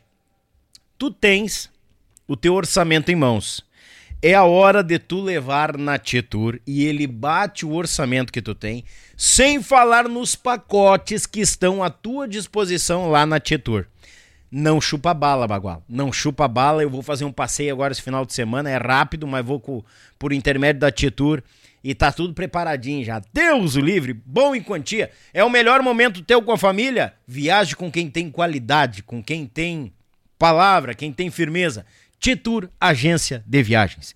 Thales e Robinho, clássicos e multimarca. Manda um abraço pra Zona Sul, Robinho, logo, logo chegando por aí, gurizada. Tá na hora de trocar a viatura. O teu primeiro carro também tá lá te esperando na Thales e Robinho, na nossa capital velha gaúcha. Azar. Vitrine das facas, o melhor da cutelaria do nosso Rio Grande do Sul, do nosso sul do Brasil, do nosso planeta, está na Vitrine das facas. Atenção, gurizada, pras compras as compras acima de 299 reais, o frete é grátis para a região Sudeste e região Sul, sem falar no super descontão se tu estiver seguindo nas plataformas digitais a Vitrine das Facas e o YouTube Podcast, principalmente o Instagram. Ó, quero super descontão, falou lá no YouTube e eu quero dar com os dois pés. Então é ali e te prepara, porque quando tu acha que achou a tua faca é uma melhor que a outra, uma mais linda que a outra. A Pão de Alho da Marsala, essa empresa de Gravataí despontando pro sul do Brasil, para todo o Brasil, velho de Deus. Eu vou te contar uma coisa, hein? que empresa, que produto! O grande Pão de Alho da Marsala tem o tradicional, tem o picante, tá lá te esperando a melhor companhia pro teu churrasco, sem falar nas massas. Dio santo mangiare, va muy bene. Bom em quantia é se alimentar com o produto da Marsala Alimentos. Massa caseira, massa de capelete, tem massa para pastel, massa para lasanha, tem os canudinhos prontos já para aniversário do teu piada, tua menina. É lá, é lá. Te atira que assim ó, é 100% garantido. Deus o livre, te alimenta muito bem. Erva mate cristalina, o mais puro mate. Já lavei o meu ali, ali ó. Eu lavei e tá aqui, ó. Lavou não, né? Isso aqui não tem como tu lavar, né? Tem que ter um bucho do tamanho de um galão de 200 litros para tomar mata em quantia. Eu já sequei a, aqui, ó. 2 litros, só litro aqui. Deus o livre. Tchê, pensou no mais puro mate, a, a, a, erva mate que cabe no bolso do gaúcho. Erva mate cristalina, de Erechim pro mundo. E a nossa mais nova parceira, a Demicon Concretiza Consórcios. Olha só, gurizada, tu quer comprar a tua primeira casa, tu quer fazer uma reforma, tu quer construir, já tem o terreno, quer construir, quer comprar o terreno também, né? O teu primeiro carro, fale com quem tem mais de 30 anos de mercado, são especialistas em consórcios e investimentos. A meu amigo Ademilson lá em Montenegro, aquele grande abraço, não nos conhecemos ao vivo, mas logo a gente vai se conhecer com certeza. Então, pessoal, tá pensando em investir casa, carro, uh, o teu terreno, construção e reforma, a Demicon Concretiza Consórcios. É com eles, não tem outro. Bagual em Quantia. Há mais de 30 anos no mercado em todo o Brasil. E os meus amigos do Trabalho Braçal, né? Meu Pago Sul, meu irmão Litrão, registrando os fandangos Paraná, Santa Catarina, Rio Grande do Sul. A Rádio Bem Gaúcho, a mais gaúcha do Brasil. A Belton Designer fazendo bonito na logotipia das empresas do nosso sul do Brasil. E a Lead Results, a empresa de marketing que vai fazer você vender muito nas plataformas digitais. Não chupa bala, gurizada, porque é o seguinte, ó uh, o, o, o mais louco da cabeça desse time todo aí toma sopa de garfo. e são dos nossos, Deus o livre. Mandar um grande abraço, meu irmão, lá o Cotoco. Alô, Toia! Cristiano Rodrigues, Azá, Bagual Velho, cordonista do Rio Grande, Bagual em Quantia. Meu amigo Zezinho Cardoso, Grupo Buchincho, nos acompanhando, graças. Pessoal de São Paulo, Itapicirica da Serra, meu irmão Sandro. Meu irmão Sandro lá de São Roque, Ladinho de Itapecerica, vamos se encontrar por lá esse final de semana. Pessoal da Thales e Robinho nos acompanhando. Pessoal da Ademicon Concretiza Consórcios também, obrigado pela audiência. Meu Cordiona velho do Rio Grande, Libório, ô Libório velho, grande Cordiona, logo conosco aqui, também mandar aquele abraço. Pessoal de Piratini, minha amiga Josi, Josi, Beijo no teu coração, obrigado pela companhia. Gratidão sempre a cada um de vocês que nos acompanham. Gratidão mesmo. Pessoal, então, do YouTube, eu nem vou dizer, né? Recados, recados, recados e, e coisa arada. Bom em quantia. Pessoal do nosso Facebook, gratidão a cada um de vocês. Muito obrigado mesmo. Pessoal lá de, de aqui de, da Morungava, de Gravataí, nos acompanhando. Pessoal lá de Campo Grande, Mato Grosso do Sul.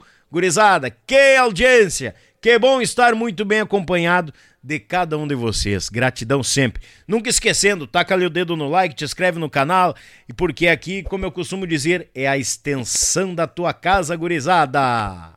O, o CD de capa verde, e depois do capa verde veio o... Aí... O divisor de águas. Aí é? vem... Ah, essa expressão aí... essa é feia. Essa é... é, na verdade, assim, ó. Veio o... Tinha lá em 86 o Coisas de Tchê, uhum. que eu não participei nem sonhava. Aí em 88 veio o Dele Boca. Em. Deixa eu ver, eu não estou mentindo, 86, 88 ou 90. 90 veio o uh, do Capa Verde, que não tem nome, que Sim, eu chamo de Vanerito, porque é a primeira. E em 92 veio quem? Bolicheiro de Vila. E esse Bolicheiro de Vila, rapaz Rapaz, aí tem uma história boa para contar. Manda, manda. É. Nós fomos tocar um baile em Santa Maria e eu comprei 400 LP da City. 400 LP do Bolicheiro de Vila para mim para eu vender. Era, seria uma renda a mais, né? Seria claro. uma renda a mais. E fomos tocar em Santa Maria e chegou os 400 LP. E aí eu peguei aqueles 400 LP, botei no ônibus, né? Me ajudaram lá. Nós fomos lá e eu ia eh, peguei o ônibus para ir embora. Sim. Nós tocamos, tocamos em Santa Maria, peguei o ônibus para ir embora. Obviamente, cansado, dormi. Sim. Nesse meio tempo. E o ônibus tinha duas paradas: em Val de Serra e em Júlio de Castilhas. Em, em Júlio de Castilhos. Em uma dessas duas paradas, não sei se foi em Val de Serra ou em Júlio de Castilhos, me levaram a, a mala. Ah. Ainda bem que os LPs não levaram. Os LPs ficaram lá, intactos. Intac, intactos. Mas a mala, rapaz, não tinha muita coisa. Era só minha bombacha surrada de baile. Sim. Uma camisa que era só para baile, porque eu não usava no dia a dia, porque aquilo era só para baile. Manchava tudo de preto por causa da, da, As das alças. Da então aquela, aquela camisa era só para tocar baile. Mas tinha meus documentos, cara. Ai. Tu não sabe a dor de cabeça que isso me deu. Mas é, já é complicado hoje, que é mais informativo, imagina tu tá tempo louco. atrás. Meu Deus do céu. Mas aí, eu vou ter contado dos LPs primeiro. Sim. Não deixa eu me esquecer de ter contado do, do, do, furto, do furto dos meus documentos. Tá. tá. Eu vou ter que contar, porque às vezes eu esqueço. Eu vou uhum. falando, falando e eu esqueço do. Fica tranquilo. Tá. Então aí, vamos falar dos LPs. tu lembra daquele. Vou cantar uma bailanta. Lembra desse LP que foi gravado, essa música Sim, dos Serranos? A bailanta do Tibúrcio. Lembra que tinha uma parte dessa obra que pulava? Sim. Tu lembra? Aham. Uhum. Que aí. A original, original, a, né? Não, não, a original. É, é a gravação dos Serranos. Dos Serranos, é? Tinha um problema. Ela chegava numa parte lá, ela pulava o disco. Aham. Né? O mesmo problema deu nesses LPs dos mateadores, o Burcheiro de Vila. Só que não era uma música.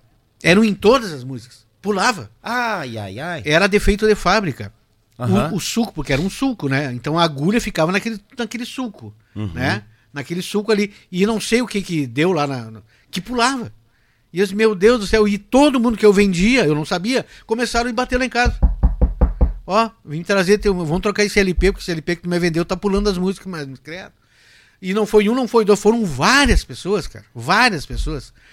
Aí eu fui a Caxias e reclamei lá Sim. pra sítio, ó, esses, esses LPs aqui que eu, que, eu, que eu comprei de vocês, as músicas estão pulando, estão pulando. Bah, mas foi um parto pra arrumar isso aí. Mas graças a Deus deu tudo certo, eu arrumei e tal, tal. Mas aconteceu isso.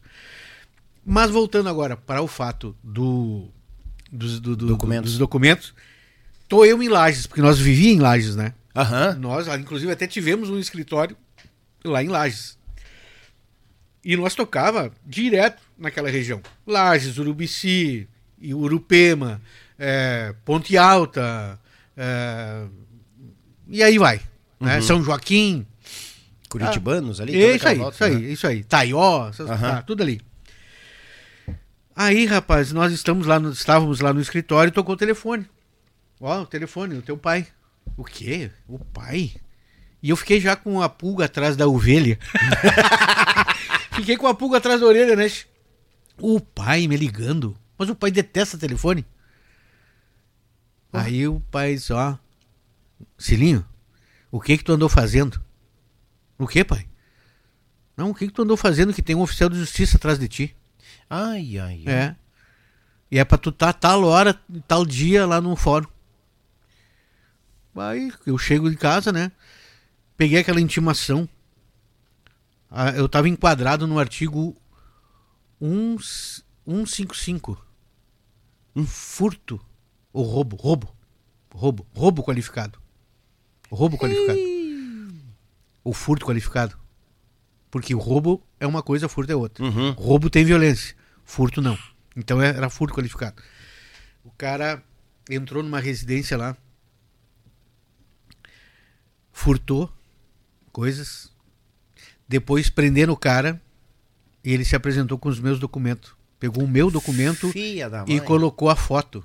Colocou a foto, A foto dele, dele. dele na, na, na- na- naquela carteira. Só não sei como, só não sei como que esse cara depois fugiu, fugiu. Sei lá se fugiu ou, ou se fizeram que nem aquele que me roubou as guampas. né? Ah, sim. É, Entendeu? Aham, É, claro. Liberaram, não sei como é que foi. Sei que, sei que eu fui lá. E o oficial de justiça que me atendeu era um senhor chamado Edson, não, não sei te dizer o sobrenome. Ele chegou e disse assim pra mim: Olha, Jair, o cara me conhecia. O cara me conhecia. Eu não Sim. conhecia ele, mas me lembro que o nome era Edson. E ele chegou assim: Jairson, eu custo a crer que tu fez isso aqui, mas tá aqui, ó. Artigo 155. Se não me falha a memória, é isso. É furto qualificado. Aí ele me deu aquela coisa, mas meu. Aí eu fui direto no promotor, que era meu professor de Aham. penal, Sim. o promotor Vitor Hugo. Eu fui lá na sala dele e disse assim, doutor, eu tô com um baita de um pepino aqui. Estão querendo me prender por uma coisa que eu não fiz. Olha assim, aqui, ó. Eu tô em, em curso no artigo 155. Aí. Não, deixa que eu vou falar com um colega meu. Um colega meu lá. O cara cometeu esse furto em São Gabriel. Em São Gabriel. Arrombou a casa lá e tal. Aham. Aí, pode ir tranquilo lá. Pode ir tranquilo lá. E eu não tinha carro, não tinha nada. Eu fui com, com um cunhado meu. No carro do, com o carro do pai dele. Aí fomos lá. Fomos lá. E aí eu comecei a pegar ah, os, os. Como é que chama? Os erros da, da, da, da carta precatória. Uhum. Os erros da carta precatória. Que dizia que eu era pintor, nunca fui pintor na vida, eu fui bancário e músico. Né? É, que eu morava na rua 15 de novembro, 1904, não existe 15 de novembro na cidade de Cruz Alta. Não existe essa rua 15 de novembro. Sim. Que a minha mãe era Devanir, e o nome da minha mãe não é Devanir, é Zevani. É um nome de, diferente, Zevani. Sim. E outras, outros, outros erros lá. Aí eu peguei o que eu fiz? Eu peguei. Eu peguei o meu. ah, as parcelas da faculdade. Eu peguei a minha carteira de trabalho. Uhum. Pra provar que eu nunca fui pintor na vida, eu fui bancário e músico. Sim. Eu peguei o LP. Eu peguei o LP do, do, do, do, do Buricheiro de Vila. Uhum. Peguei o cartaz dos mateadores para provar que eu era músico e não nunca fui pintor. E peguei eh, o meu endereço, né, onde constava ali, não me lembro se eu peguei de conta de luz, conta de água ou de telefone, mas eu peguei. O comprovante da. Peguei da o comprovante lá, botei tudo numa, numa pasta e fui. Cheguei lá, olha só a minha cabeça, cara. Eu cheguei lá e aí o. Eu quero falar com o juiz. Bem assim, cara. Não é que eu me, me atenderam e tava o juiz assim, ó. Capaz, atirado. ele, ele me te atendeu, atendeu. me atendeu. Olha aí. Me atendeu. E ele disse, o que, que era pro senhor? Daí disse, não, eu, eu- eu- essa, carta, essa carta precatória aqui, ó, eu vim lhe provar que não sou eu. Ele se atirou pra trás, assim, ó, mas bem debochado, cruzou a perna e começou a ler aquele processo. Pode começar a tua defesa aí. Mas assim, tipo assim, tá? Tô nem aí pra Tô ti. nem aí pra ti. Disse, não, eu vou começar assim, ó, pelos erros da sua carta precatória. Eu nunca fui pintor na vida. Tá aqui minha carteira de trabalho dizendo que eu fui bancário. Atualmente, eu toco nesse grupo aqui, ó, tá aqui o cartaz. Inclusive, estamos lançando esse LP aqui chamado Buricheiro de Vila. Eu atualmente sou acadêmico de direito, tá aqui as parcelas que eu pago religiosamente. Né? Todo mês eu pago, tá aqui as coisas. E o meu endereço não é 15 de novembro 1904, que nem existe essa rua na cidade de Cruz Alta. Eu tenho, eu tenho aqui, eu moro na Doutor Couto, número tal. Tá aqui ah, o, o comprovante. tal. Uhum. Só um minutinho. Pegou o telefone. Ô fulano, que era, o- que era o promotor, né? Aham. Ah, tu que tá oferecendo a denúncia aí, ó, vou ter que passar o, o diz que é o verdadeiro Jair. Vou ter que passar aí, tá? Tu, tu cuida isso aí pra mim, tá? Tá bom. Pode passar lá no, na sala do fulano lá, que é o promotor que tá oferecendo a denúncia. Tá? Fui lá. Olha. Debrucei tudo aquilo que eu tinha debruçado pro juiz, Sim. debrucei pro promotor. Não me lembro o nome dele. Não te preocupa. Não te preocupa. Não te preocupa. Eu vou mandar relaxar essa carta precatória. Tá, pode ir embora tranquilo. Beleza. Tu me provou que não é tu. Que não foi tu quem fez isso. Sim. Passados uns dois meses, Daniel. Estávamos nós onde? Novamente estávamos na cidade de Lages. Telefone tocando, era o pai, de novo. Teu pai de novo. meu pai de novo. O que que era dessa vez? Ah, agora vem um, um outro oficial de justiça aqui que é pra tu tá, tá o dia, tá a hora no, no- no- no- lá no coisa. Mas não é possível, cara. Não é possível. Já, o cara me disse que era pra mim ficar tranquilo. Inclusive, até ele me disse assim, ó, esse promotor, ele chegou e disse assim pra mim, ó, quando eu tive lá em São Gabriel, que eu falei com o juiz, depois com o promotor. Sim. Ele disse assim, ó, tu faz o seguinte, ó, pra tu te livrar, livrar penalmente, tu já fez, que é o BO, boletim de ocorrência. Tá. Da, da, da perda, ou do furto dos teus documentos. Já Tu- registrou tu- que tu- foi tu- perdido. Tu tá livre da, da, da pena, né? É, é, penalmente falando. Sim. Agora, civilmente falando, eu digo assim, ó, para tu publicar num jornal de grande circulação a perda dos teus documentos. Que daí, por exemplo, assim, civilmente o que eu quero dizer com isso? Se porventura o fulano de tal comprar alguma coisa em alguma loja no teu nome, tu já vai dizer, tu já vai provar que aquele camarada não foi tu quem não fez a compra e civilmente tu tá liberado porque tu vai apresentar ah, A matéria do a jornal. matéria do jornal. Olha aí. Gastei um horror de, de dinheiro. Naquela época se falava em milhões, né, de cruzados, Sim. né, lá nos idos de 90 e pouco. Aí eu publiquei na Zero Hora um 5 por 5 5 centímetros por 5 centímetros, um quadradinho assim, ó. Uhum. Já era o Luiz de Oliveira Martins comunica que perdeu seus documentos, não sei da- do trajeto tal, tal, tal, foi furtado, blá, blá, blá, blá, blá. Tá, beleza. E eu guardei aquele jornal. Guardei aquele jornal. Quando o pai ligou dizendo que, num segundo momento, dois meses depois, né, que eu tava achando que eu tava tranquilo, Aham. me chamaram de novo no fórum. Aí o oficial de justiça, João Cabral, João Cabral, Aham. que depois se tornou meu amigo. e dava risada comigo, quando se encontrava comigo naquela situação. Mas que ele, ele, ele queria cumprir a carta precatória. Sim, fazer a parte E- dele. Claro, ali, fazia né? a parte Claro. dele. O trabalho dele era esse, né? Mas aí o que, que eu fiz? Quando eu. Bom, agora eu vou, vou levar o jornal, né? Onde eu vou, vou levar o BO, vou levar tudo aqueles negócios que eu levei lá em São Gabriel. Eu vou acrescentar o jornal, que, que ele. Tá? E mais o BO, tá? E vou falar com esse cara. Cheguei lá, o seu João Cabral queria o quê? Queria me algemar e me levar pro presídio. Ah lá, puxa. É. Ó, vou ter que cumprir essa carta precatória, não, só um pouquinho, seu João. só, um- só um minutinho. Eu vou te mostrar aqui, ó, o, a publicação no- na zero hora da perda dos meus documentos, do furto dos meus documentos. Sim. E aqui está o boletim de ocorrência também falando sobre esse furto dos meus documentos. E tá aqui tudo aquilo que eu debrucei lá pro juiz, eu debrucei para ele. Sim. E daí ele disse assim pra mim, ó, não engrossa. Mas eu nem tava engrossando. Eu só tava Se defendendo. me defendendo. Claro. Vou te dar uma chance, bem assim, vou te dar uma chance, vou te levar pro diretor do fórum. Ai, ai, ai. Aí me levou pro tal de diretor do fórum, era o juiz lá. E aí eu debrucei para aquele juiz também tudo que eu já tinha debruçado pro juiz de São Gabriel, pro promotor de São Gabriel, pro Deus João do, né, levei para esse Sim. esse juiz. Diretor do Fórum de Cruz Alta. Aí o cara chegou assim. João, vem aqui um pouquinho. Aí o João apareceu na porta. Era o oficial que queria me prender. Aham. João, tu fundamenta, bem fundamentado, o porquê que tu não tá cumprindo essa carta precatória. Tu não viu, tu não percebeu que isso aqui é um erro de pessoa? Não foi o verdadeiro Jairson, que é esse que está aqui na minha frente, que cometeu esse furto. Ele provou que ele foi furtado dos documentos e que a pessoa que cometeu o delito lá em São Gabriel usou a documentação dele. E aí fica aquela pergunta, de novo, lá daquele carinha lá que me roubou a guampa, né, que eu vi ele para e passo embora, deve ter acontecido a mesma coisa com esse homem. Uhum. Que, que coisa. Daí, cara, fui pra aula. Porque eu levei na minha pasta meus cadernos e mais o jornal e tal, né? Aham. O cara me liberou, o senhor pode ir embora, o senhor pode ficar tranquilo, que o senhor não vai ser mais incomodado por isso. Beleza. E eu fui pra, pra minha aula.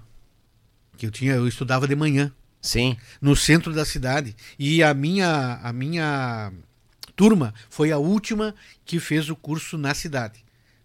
na dentro da cidade. Depois é, da minha turma, a outra turma já começou a fazer curso somente à noite no campus. Uhum. E eu fui, a, a- a minha foi- foi ali na.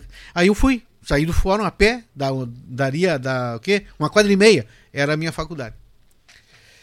Aí eu fui lá, e eu nunca vou me esquecer, o professor que estava ministrando aula era o doutor José Emiro Bonilla, parente do Arthur Bonilla, que muita gente diz Bonilha, mas não é Bonilha, Bonilla. é Bonilla, Bonilla. Aí o José Emiro Bonilla chegou e disse assim, mas isso são horas de chegar em aula? Ei! Disse assim, calma, doutor. Se o senhor me der cinco minutos, eu lhe conto o que, que aconteceu.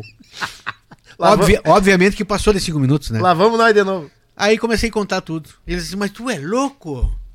Como é que tu foi sem advogado lá? Eu disse assim, doutor, quem tá de a cavalo na razão não precisa de advogado para se defender. Verdade. Né? Isso aí. Tendo, tendo com a razão, não tem problema. E não são vocês mesmos que dizem que no direito, provando, tá provado?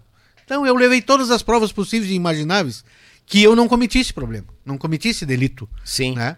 Então eu fui lá e tanto é que resolvi. Tanto é que resolvi. Mas foi por esse motivo que eu cheguei atrasado. Daí sentei no meu lugar lá e seguiu a, o, o direito romano, que era Sim. o que ele dava. Ele dava aula de Direito direito, romano. direito romano. É.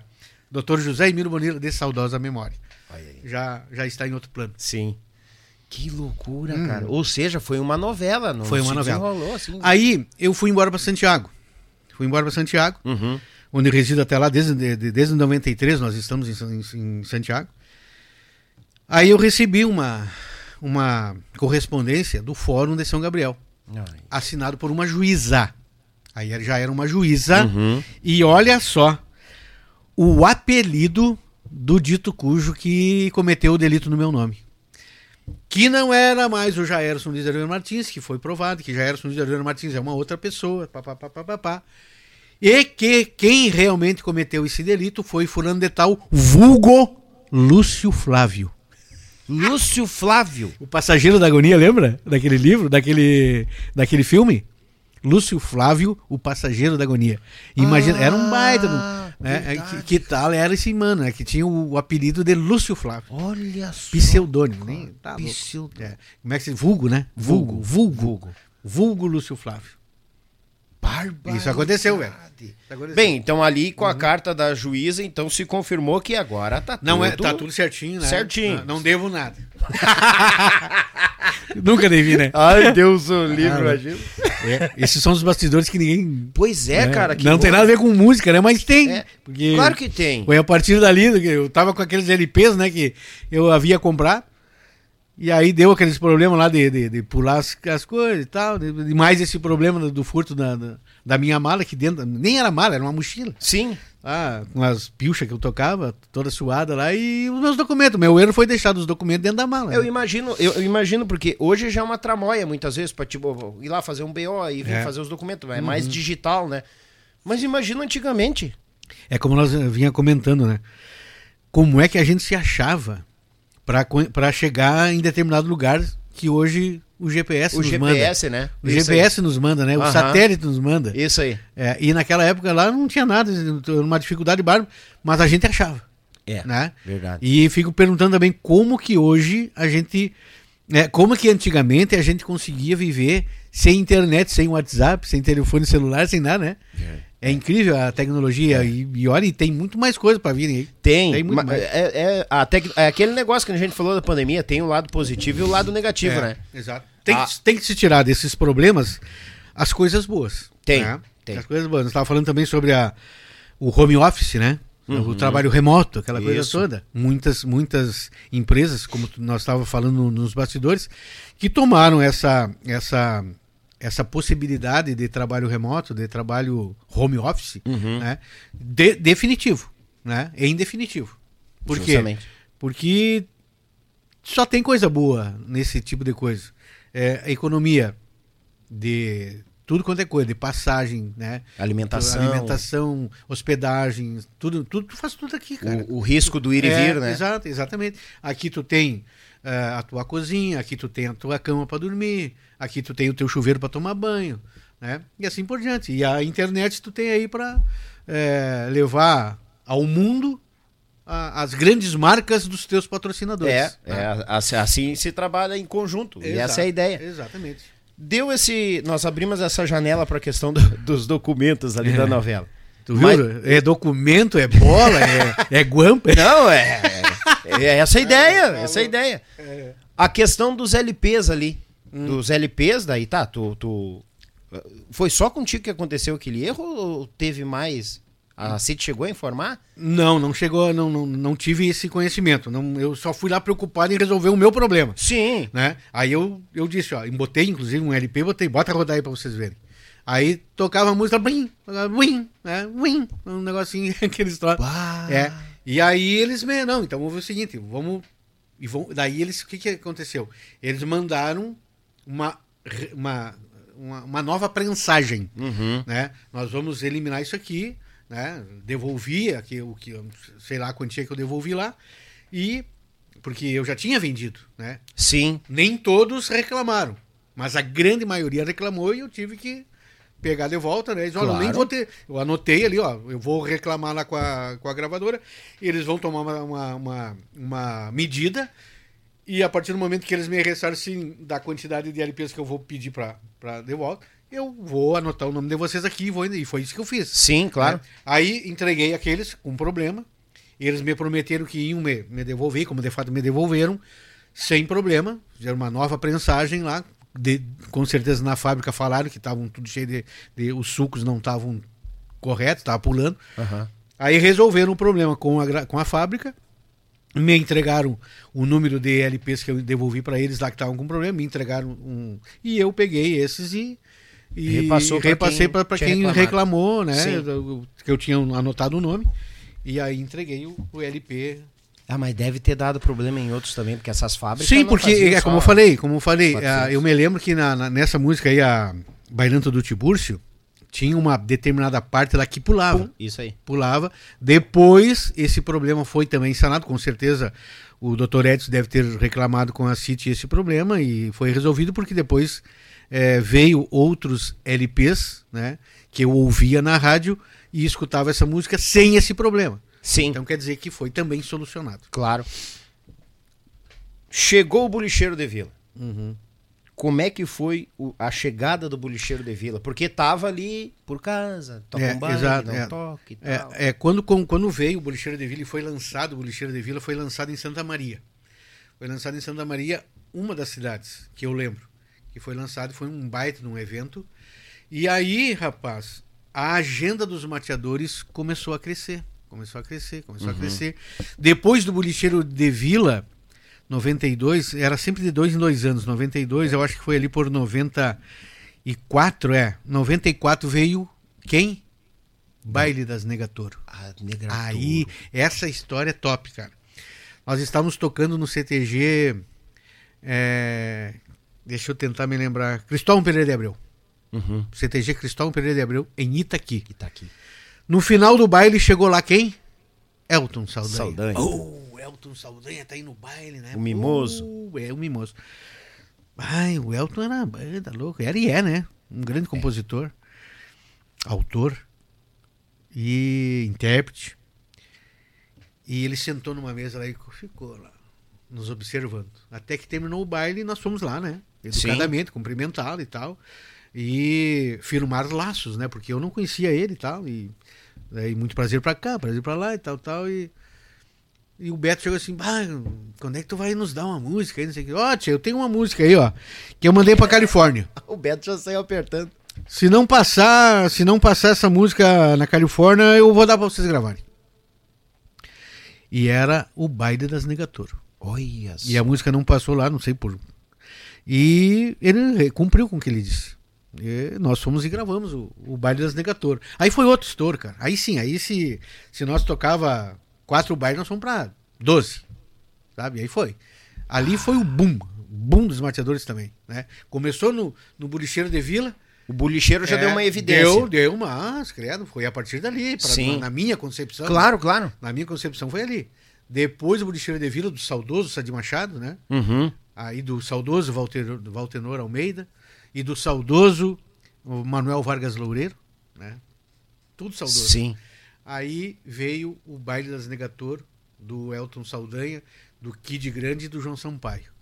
Né? E aí depois, cara, do Paulo Saavedra e do Luiz Bastos veio Galope do Moro. Galope do Moro. Essa sim, cara. Essa aí foi o, o, o boom total. E depois aí veio Flor de Rodeio, depois da Lida, né? E aí, da, da, da minha parte, foram essas as, as obras que eu lembro, assim, que teve é, uma, um significado muito grande na carreira dos mateadores. E é óbvio que depois, depois eu, eu saí dos mateadores, foi em 2002 que eu saí, né? É, do palco. Eu me desvinculei dos mateadores, é, não tendo parte nenhuma mais, em 2006, quando o Beto me comprou o, a, a minha parte é, em 2006. Sim. Aí eu me desvinculei total dos mateadores. Mas mateadores. em 2002 eu me desvinculei do palco. Uhum.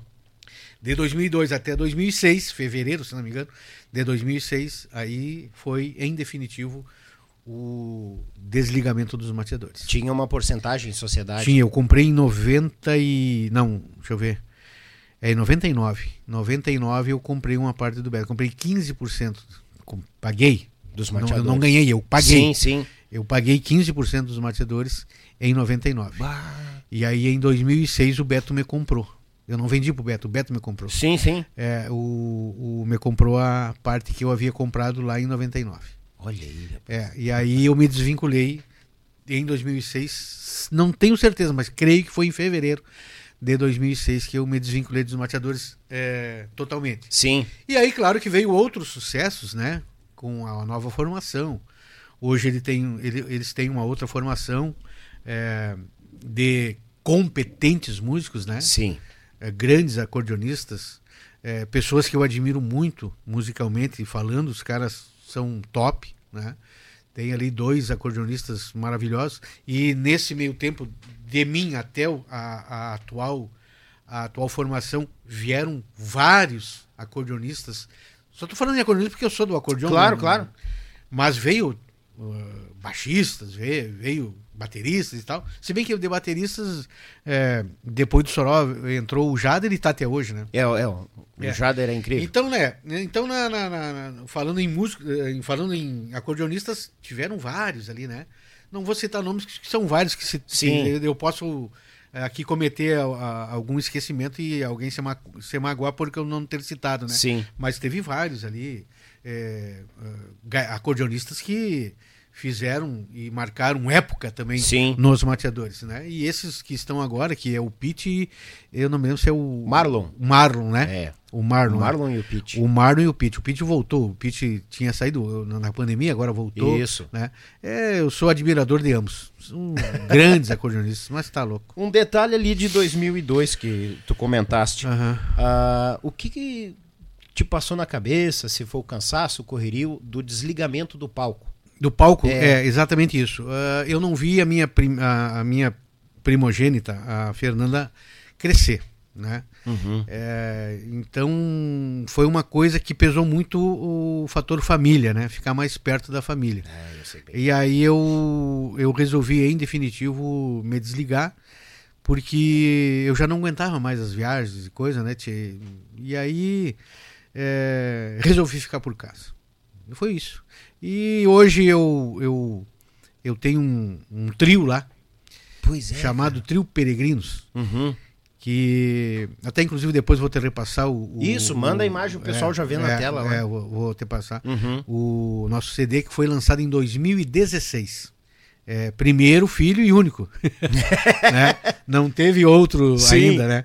Mas ali tem a parceria do Chuchu, tem a parceria do Jonathan Farias, né? Que são os três do trio Peregrinos. E tem uma história bonita aí dessa história. Né, Dessa, de- desse trio.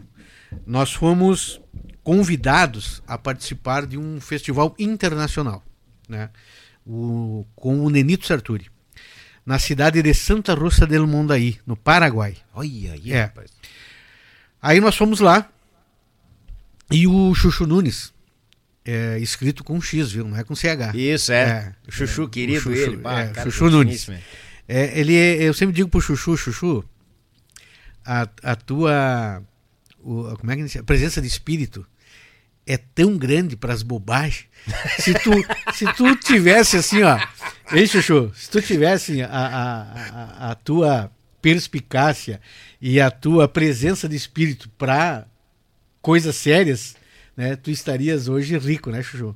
Porque tu é fera, é brinca. Cara, o Chuchu é um cara que até da desgraça que ele que ele possa ter, ele faz a gente rir. É, ele é ele é incrível, cara. ele é, é incrível, é olha incrível. aí, cara. E aí, e ele tem uma perspicácia musical muito grande, muito grande. um ele é um grande, é um grande instrumentista. É. um. Tu sabia que o que o embora ele se apresente e seja conhecido como baixista, mas o o, o instrumento original do Chuchu, sabe qual é? Hã? Bateria.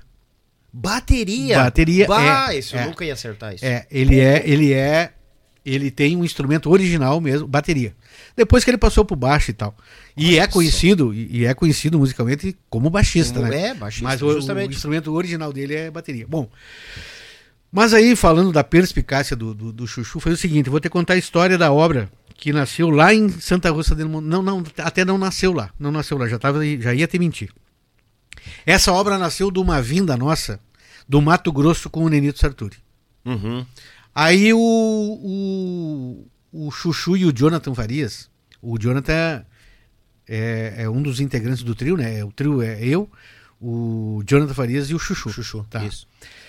É, que é um trio de brinquedo, na verdade, né? A gente brinca dele. Sim. Né? Não, é na- nada profissional. É só uma, mas uma cá- reunião de, de parceiros. entre assim, né? nós, pra brincadeira, é muito profissional. É, Ó, tá e, aí, e aí o Chuchu, o, naquela época, se não me engano, em 2014, nós estávamos voltando do Mato Grosso numa numa numa turnê com o Nenito Sartori. Nenito, né? uhum.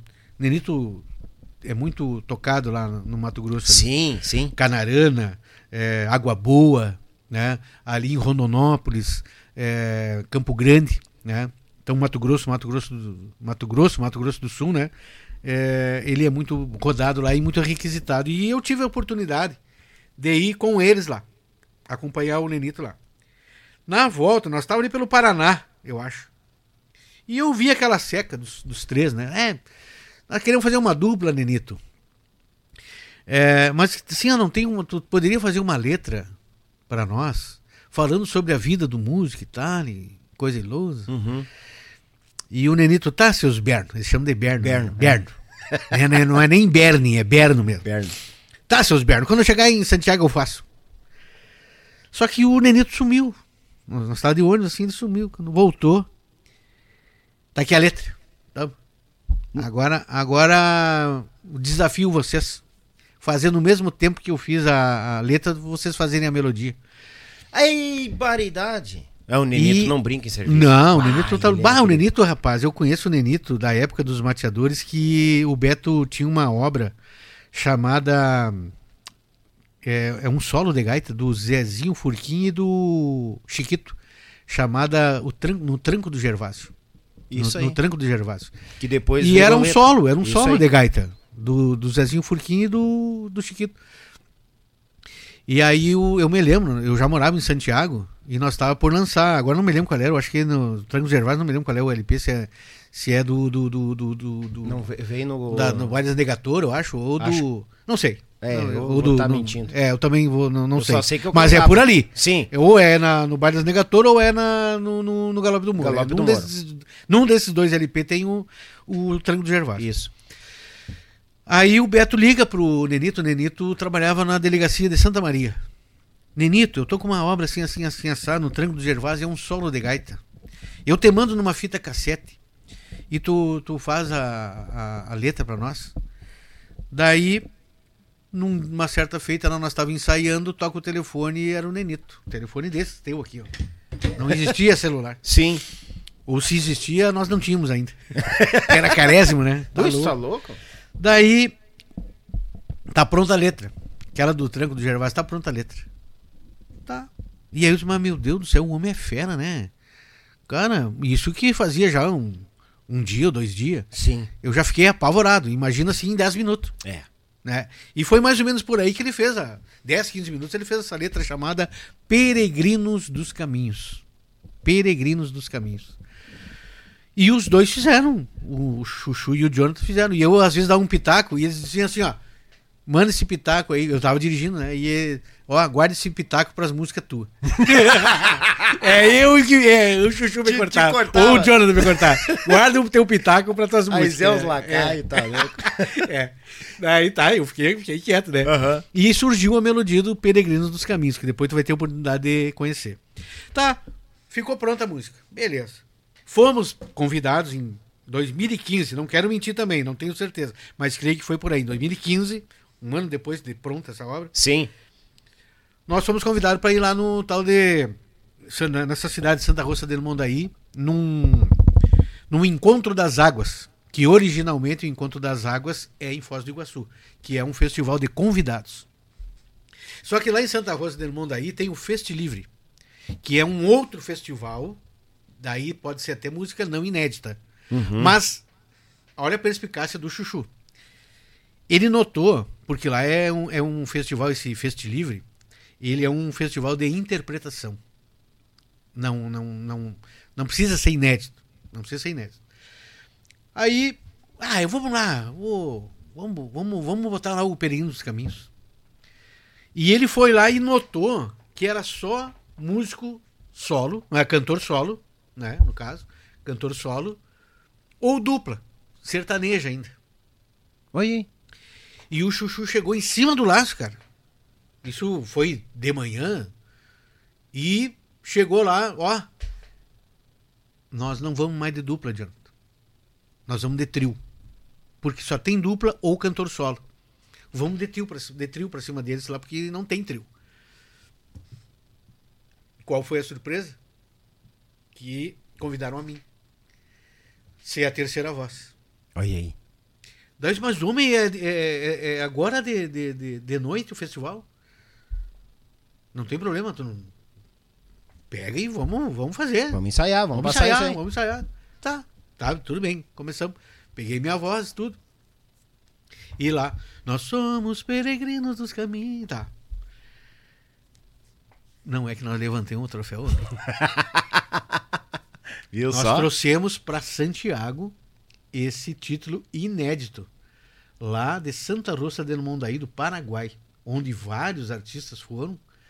E nós, ineditamente, né, não tinha isso em Santiago e nem no Rio Grande do Sul, nós trouxemos em 2015 o primeiro lugar desse Feste Livre, onde só tem é, um cantor solo ou dupla de, de, de voz cantando músicas de grandes sucessos de, desses, é, dessas duplas sertanejas a nível nacional.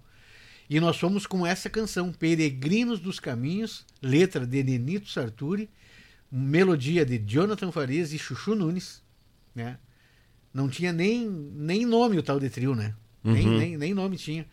E na hora, no, no dia, assim, de manhã talvez, e de noite era o festival, convidaram a mim, eu fui, né?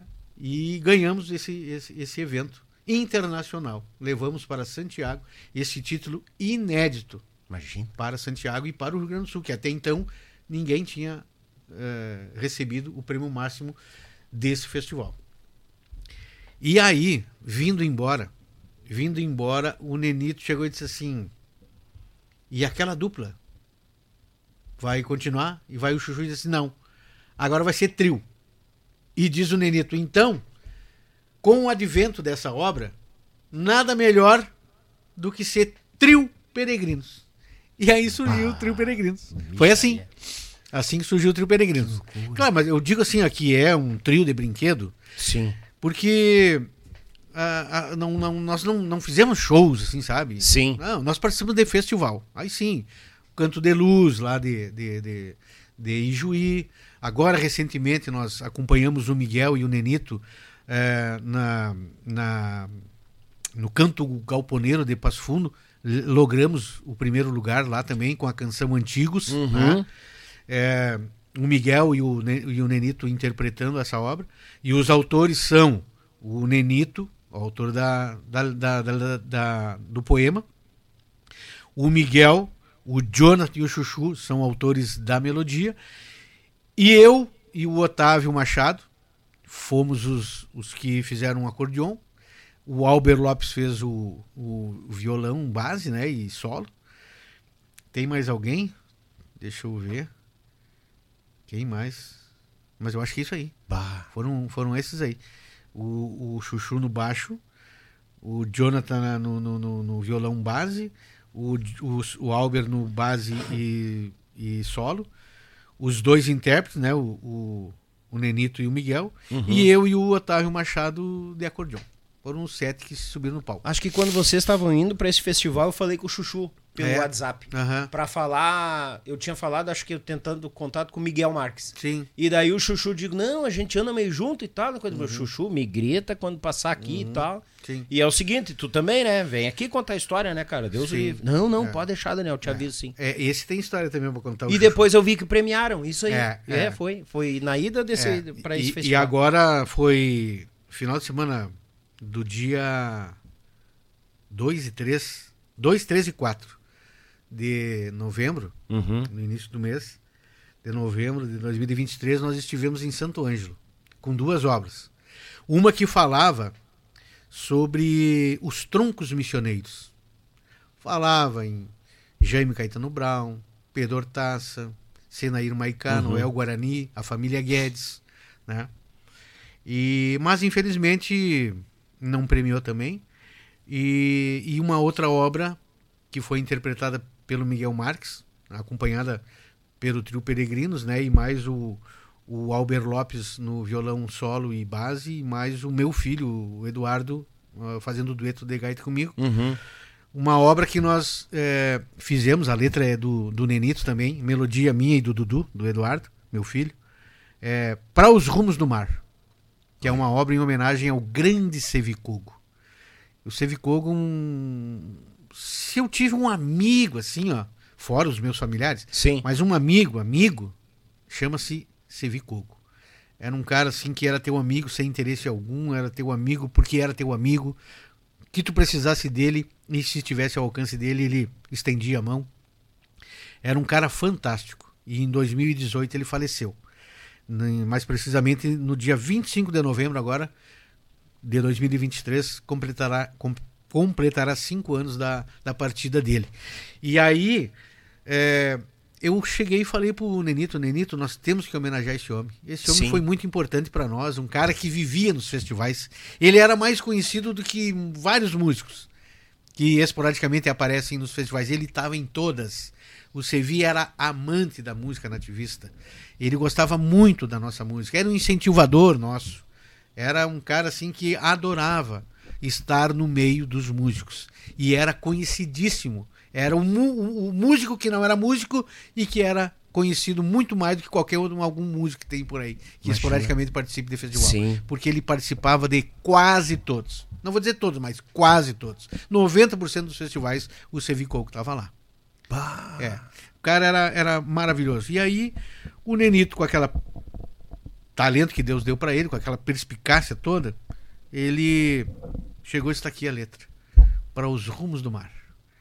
E aí ele quando chegou aquela letra, eu chamei o Dudu e disse assim: Dudu, vamos ali, pega o violão, porque o Dudu já me ganhou nesse sentido. Além de gaita, ele toca violão também. Uhum. E eu não toco violão, só toco gaita. Daí, me acompanha aqui, vamos tentar fazer uma melodia para essa letra aqui que eu pedi pro. Eu encomendei pro Nenito, em homenagem ao Sevi.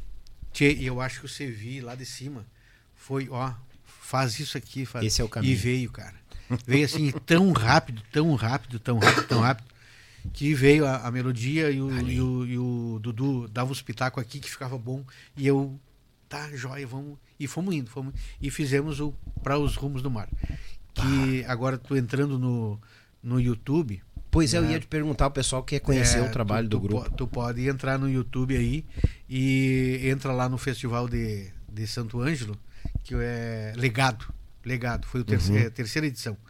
As duas primeiras, por isso o nome Legado, era só de, de tipo assim, é, juvenil e mirim. Sim. Né? Por isso o nome Legado. E agora, eu não sei dizer o porquê, mas é, essa terceira edição é, teve adulto também. Teve adulto também e foi onde essa nossa música é, foi inserida no, Sim. no. Acho que agora vai ficar só em nas plataformas, né? Eu acho que não, não, não vai ser. Não vai ter disco assim, Sim. CD, agora é só nas plataformas que. Ah, é Spotify colocam, né? e tudo. Exato. Uma, então, uma coisa que eu ia te perguntar, Jairson, o Grupo Peregri, uh, Peregrinos tem canal, YouTube e tal? Tem, o pessoal tem, conhecer? Tem, mas, Essa... tem, tem, mas eu, eu não, não, Eu acho que é só digitar Trio Peregrinos que vai aparecer. Sim, sim, é, é só pesquisar é, o nome. É só pesquisar Trio, Pereg, Trio Peregrinos. Não é grupo, é Trio Peregrinos. Trio, desculpa. É. E aí, uh, nós temos a, as músicas estão no Spotify. Show. Né? Quem, uh, acho que foi um, um amigo nosso lá que conseguiu colocar lá. E se tu digitar no Spotify lá, Trio Peregrinos também, vai aparecer lá todo toda essa esse repertório que tem nesse, nesse CD, que, se não me engano são 14 obras. São bah, 14 tá obras. Tudo lá à disposição. tudo à disposição. Que tá maravilha. Spotify. É só digitar Trio Peregrinos que vai aparecer. Não, é, é, é, bom perguntar porque é o seguinte, aquilo que a gente tava falando, né? Tem gente que é fã das músicas, Aqui está conhecendo o cara que colocou a cordiona, que adentrou, fez muito pela nossa música, porque querendo ou não, essas músicas dos mateadores não somam somente para os mateadores, mas somam para a nossa música. Dos Sim, 80, né? dos 90 ali. Some muito, né? E o que que acontece? Estão nos bailes até hoje, vão per é. perdurar por muitos e muitos anos Sim. também, com é. certeza e acabam conhecendo mais do lado ser humano e o que que o Jairson está fazendo é, hoje. É. Esse cara que botou aquelas cordionas, o que que ele está hoje? Conhecer o trabalho, o que que estão fazendo. É. Afinal, a, a, gente sai da música, mas a música não sai da gente. É, e a música é o seguinte, ela, ela nos eterniza, né? Isso aí. Ela nos eterniza porque a gente vai. Um dia a gente vai. Com certeza. Não, não tem, não tem escapatório. Mas a gente deixa alguma coisa, né? Isso aí para os filhos, para os netos, para os bisnetos e tal lá, ah, lá na quinta geração vai estar tá, em algum lugar vai estar tá a minha música, vai estar tá a música que eu interpretei de outros de outros autores, né? As músicas que eu coloquei gaita, que por exemplo, eu fico impressionado, Daniel, eu fico assim, ó, eu, eu às vezes custo a crer, cara. Eu custo a crer que é, eu influenciei alguém. Eu custo a crer. Mas quando eu encontro, quando eu encontro nessas andanças que o cara por aí, ou a gente vai participar de um baile como espectador, ou se tu vai se apresentar num, num festival e tu encontra alguém lá que toca gaita e tal, e a pessoa diz assim, ó, ah, cara, que prazer te conhecer, não sei o quê, é, tu me inspirou, tu... Os próprios músicos lá de Santiago, né, chegam em ti assim, tu, tu é referência, eu fico, ah, claro, eu nunca tive pretensão nenhuma, eu toquei minha gaita, simplesmente para sobreviver, entendeu? Eu deixei de ser bancário, porque o banco me deixou, né? O, Sim. O banco fechou as portas. E eu fui fazer o quê? Fui fazer o que eu, uma outra coisa que eu sabia fazer, que era tocar gaita. E que eu já tinha até parado, já tinha desistido de, de, de, de ser músico. E aí surgiu essa oportunidade, né? E eu fiquei 15 anos num, num, num, num grupo que eu disse, eu vou ficar dois anos e depois vou parar de novo. Capaz, chegou É, a pensar eu isso. cheguei a pensar isso. Não, não, eu vou tocar só dois anos e, e quando eu vi, rapaz, eu fiquei 15 anos e 5 meses. E já vai fazer 21, dia 12 de dezembro agora, completa 21 anos que eu parei. Da parada. Então eu parei. Eu toquei 15 anos e 5 meses, né? Já vai fazer agora, dia 12 do 12 de 2023, 21 anos que eu parei. E ainda eu encontro pessoas que dizem assim, ó, que eu fui referência para ele. Então eu acredito, eu, eu acredito porque é a pessoa que tá me falando. Não é outrem Sim. que tá dizendo isso, né? E fico surpreso, cara. Fico surpreso positivamente, lógico. Não vou ser hipócrita de dizer que fico triste. Não, eu fico feliz. Fico feliz. Mas eu não sabia. Eu não sabia que eu poderia eh, ser referência para alguém. Não, É. Nunca tive essa coisa. E o meu pai sempre dizia: se tu receber um elogio, entra aqui e sai aqui. Sempre. Permaneça sempre o mesmo. Nunca. E eu botei isso na minha cabeça. E graças a Deus, né? Porque às vezes tu vê certas certas pessoas, não só na música, mas em outras profissões, né? Se achando e tal. Sim. E na verdade, às vezes nem são tanto assim, né? Verdade. Porque aquela concordo. pessoa que é, não precisa dizer. As pessoas chegam em ti e te dizem, né? Isso. Tu não precisa dizer assim, ó, ah, eu sou isso, eu sou aquilo, aquilo. Não, não tem porquê. Não tem porquê. Faz o teu, o teu trabalho pronto. É, Né? a, a, a gente tem um. Comentou dessa parte, a gente tem um. Pra mim, é, é, é marcante. Eu tinha entrado os mateadores e era a primeira semana farroupilha, coxilha de ronda, Uhum. tocando Santiago. Lá eu conheci o Reinaldão, Sim, grande Reinaldão, Grande nosso Reinaldo. saudoso. Reinaldo Lima. É ele mesmo. E subiu ao palco pra tocar conosco o Jaerson Martins. É verdade. E a primeira música que puxou. Galope do É o Mundo. Cara, aquilo pra mim assim, ó. Tu vê. É, é emocionante porque eu, quando eu, eu me lembro quando eu ah, entrei dos mateadores, o, o Beto falou pra mim: Ó, a gente toca essa música. Conheço. Toca essa música. Conheço. Toca essa música. Conheço. Tá, mas tu sabe todas? Deu não, Beto. Não tô te chamando de velho. mas essa época aí, que, que essa, dessas músicas, o meu pai e minha mãe davam aula de dança. E a referência do baile fandangueiro gaúcho, de ritmo, bem tocado, bem executado, o pai e a mãe adoravam os mateadores para dar os cursos de fandango. Aquela linha de baile, fandangueira, pra frente, pra cima. E eu, nos cursos de dança do pai e da mãe, fomentando, fomentando, encalacrou na cabeça. Entrou a, a- a decoração, tipo, toda a letra entrou. E quando tu subiu no palco, pegou a gaita e abriu, Tu, remoeu, sabe? É, tu lembrou, então né? eu tenho a honra e o prazer de te ter aqui hoje nessa mesa. E tive a honra e o prazer de cantar ao teu lado ao som da tua gaita. E te Vai. agradeço de coração, tô emocionado porque isso é, não há valor que descreva isso. Que não coisa. tem valor. É um sentimento que é meu, é de quem viveu da música, vive. Não digo que eu deixei um marco na música, minha história na música. Inventei um podcast, quem sabe engrandeça muito mais o nosso trabalho, a nossa música.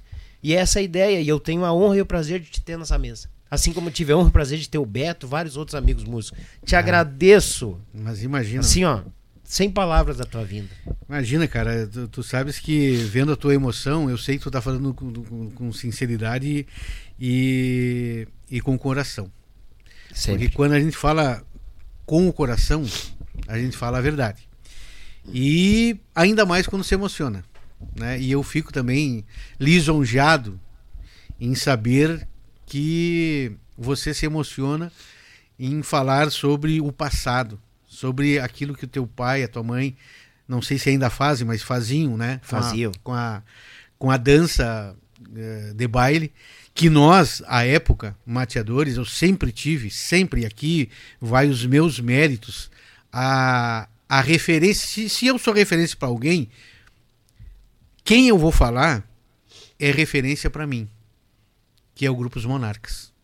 Ah. Os Monarcas, para mim, é um grupo onde eu tentei me espelhar para é, também ter nos mateadores esse estilo de, de, de, de, música que é a música bailável, Isso aí, a é música... a música de fandango, né? E a música clássica gaúcha, a música clássica gaúcha, eu tenho nos serranos e nos mirins. Eu me lembro que eu nem sonhava em tocar nos mateadores, eu estava lá com os caçulas ainda em Cruz Alta. Uhum. E nós esperávamos o LP dos mirins para tocar qual a vaneirinha que vem agora. E era uma melhor que a outra. É verdade. Né? Era uma melhor que a outra. é verdade. Aí os Serranos, Silhueta Portenha, é tantos sucessos que eles gravaram e regravaram. E nós pegávamos e tirávamos essas músicas porque eram músicas de sucesso. Né? Eram músicas que nos bailes, se tu não tocasse, tu não voltava porque tu tinha que tocar. Era obrigação tocar as músicas que esses artistas que eu nominei, Monarcas, é, Mirins e Serranos, né?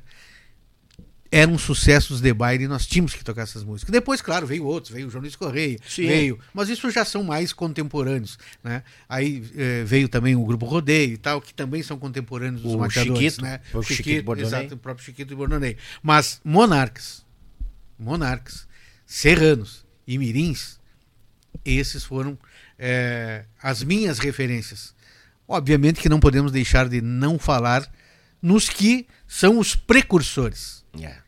que são os irmãos Bertus. Né?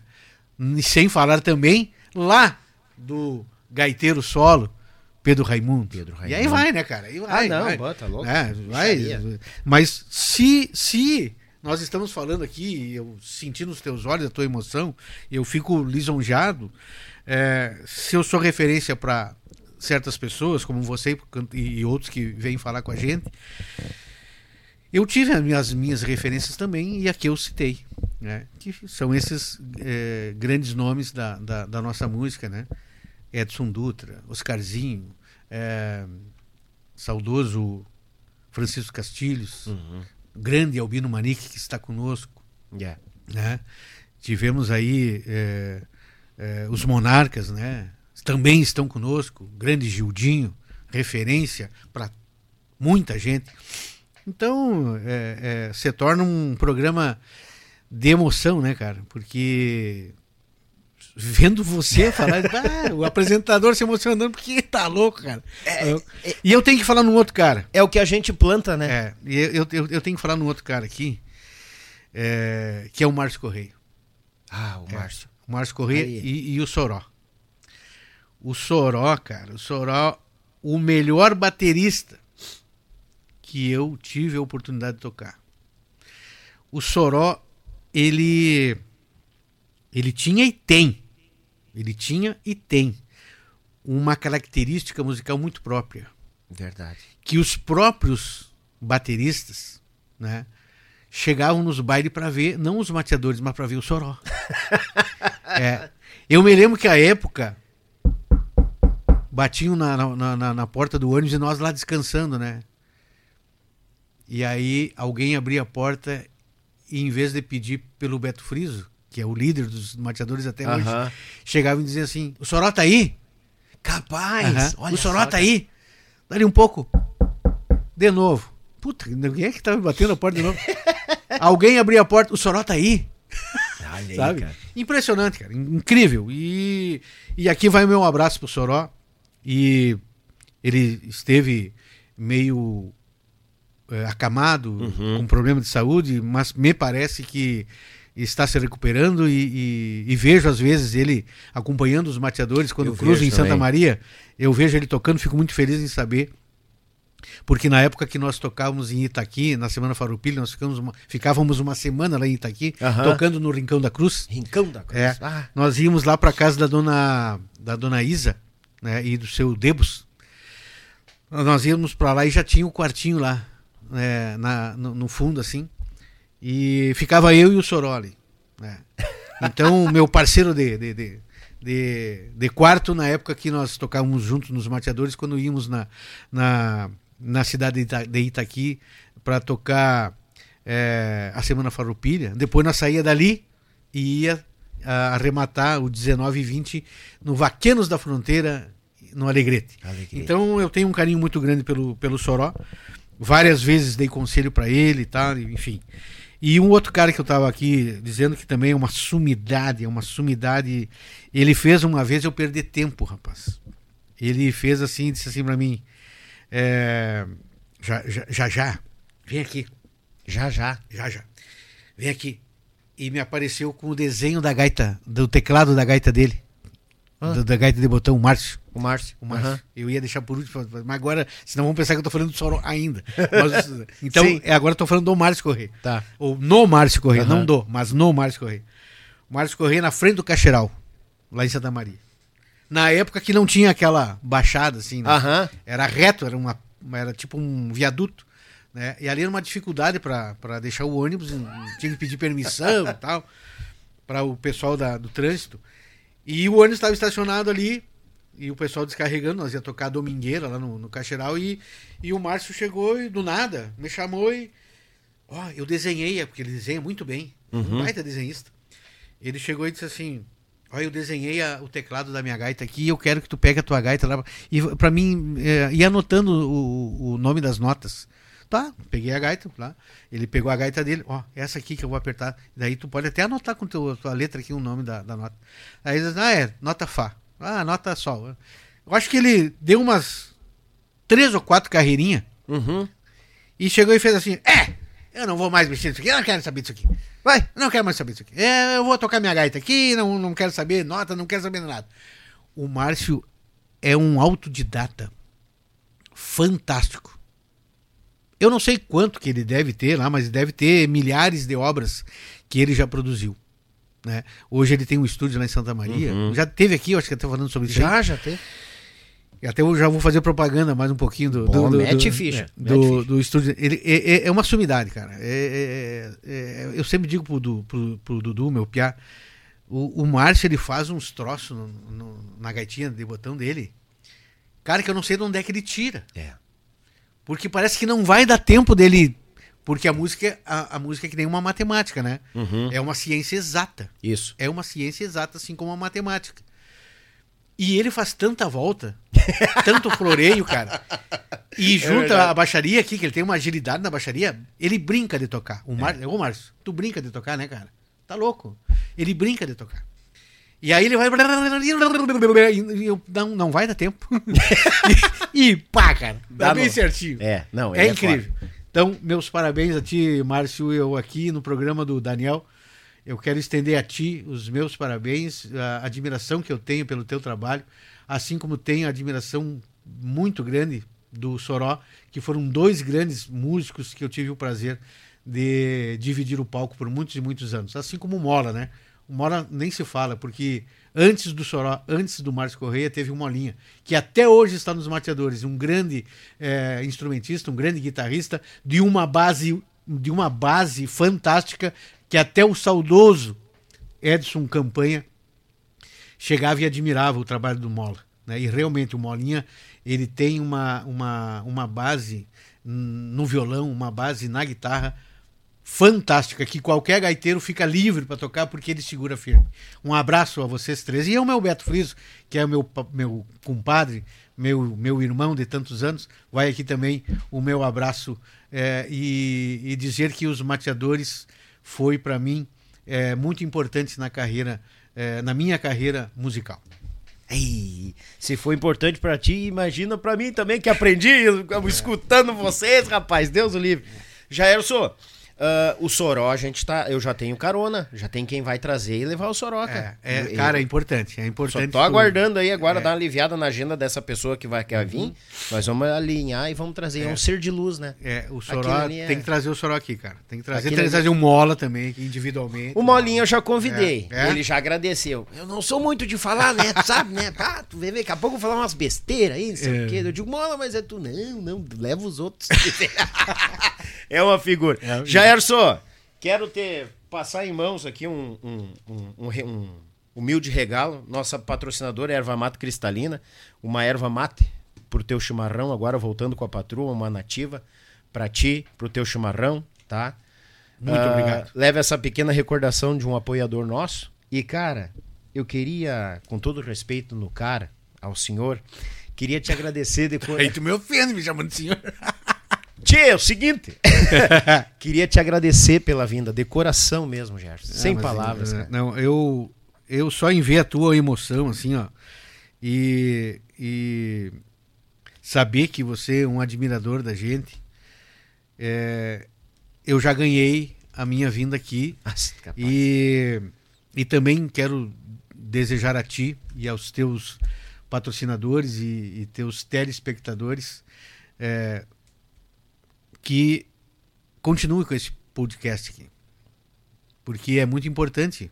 O, o, o, as pessoas que nos conhecem somente no palco, saber também da nossa realidade, é. né? Da, da, saber um pouco das, das coisas que acontece, acontecem fora do palco, né? Isso. Os chamados bastidores. Aqui, tu vê, eu falei coisas que não tem nada a ver com música, mas ao mesmo tempo tem. Tem. Né? Porque eu estava, eu estava na estrada, né? É que todos pensam assim que o músico é um mar de rosa, né? Justamente. Mas não é, não. Não é, não. A gente, quando sai de casa, a gente deixa os, os, os seus, é. né? A, a, a, a espera da tua volta, né? E eu me lembro, cara, que foi uma das coisas que fez com que eu parasse de tocar. É, eu, eu lá nos fundão de, de, de Antônio Carlos, de ali é, como é o nome daquela cidade ali do, do São José, uhum. é, aquela outra ali, Santo Amaro da Imperatriz, Eita. Né, Rachadel, é, Biguaçu, aquela grande Florianópolis uhum. ali, né? Tem os colonos, né? Que eles é, abastecem a grande Floripa com os hortifruti granjeiros, né? Sim. E eles fazem umas festas maravilhosas nesse, nesses interior de Antônio Carlos, é, interior de, de Santo Amaro da Imperatriz e tal. E aí, rapaz, é, era assim, ó, num domingo, ou era num sábado, e aquele cheirinho de churrasco, a família reunida, uhum. né? E eu disse, meu Deus, eu tô a mil e tantos quilômetros de casa. O que será que estão fazendo? E eu aqui daqui um pouco vou ter que alegrar esse povo, né? Mas eu lá no fundo eu tô cansado, eu tô, né? Eu tô tapado de estrada. Uhum. E e aqui eu tô sentindo esse cheiro de churrasco, queria tanto em casa, né? Uhum. Mas eu tenho que estar aqui porque é o meu ofício. Sim. Né? E hoje eu vejo é, grandes nomes que já estão assim, ó. Esse final de semana eu vou. No outro eu não vou. Aí no outro vai eu. Aí no outro eu não vou, vai o fulano, né? Sim. Por quê? Sentem essa necessidade de conviverem com seus familiares, né? E eu foi isso, cara. Eu lá no, no começo tu me perguntou e eu, é, o, o, motivo principal de eu ter parado, não que eu tenha parado, eu parei de tocar baile. Sim, sim. Eu, eu parei de tocar baile. Palcos, é. Hoje, por exemplo, eu acompanho o Miguel Marques, eu acompanho o Nenito, Sarturi, né? Eu vou a festival, que eu adoro festival, eu amo festival. Tu quer me ver feliz é eu estar tá num palco de festival. Olha aí. Porque isso é, nos dá a oportunidade de ir lá, tocar e depois tu tá em casa, tu vai dormir em casa. Entendeu? Ou se tu vai ficar apenas um dia só, não fica 18, 20 dias viajando. Não. Aí eu aqui vai é, os meus parabéns também, as minhas congratulações a quem consegue ainda fazer esse tipo de coisa, né? De viver 20 dias fora, 25 dias fora, 30 dias fora de casa, sem o convívio da família. Eu eu realmente admiro, eu admiro muito, porque eu não aguentei. Eu não aguentei. Eu não aguentei o tirão. É, e eu preferi é, viver mais acomodado, sabe? Mais tranquilo, em casa e tal. Vou lá, pego a minha gaitinha, toco uma música, duas em festival, né? Volto para casa, eu faço uma apresentação ali com o Nenito, com o Miguel e volto para casa. Sim. Né? Isso aí é, é, é uma coisa que eu me sinto bem assim, né? Uma coisa que eu não estava não tava confortável para mim era ficar muito tempo longe da família, que eu constituí ao longo de tantos anos.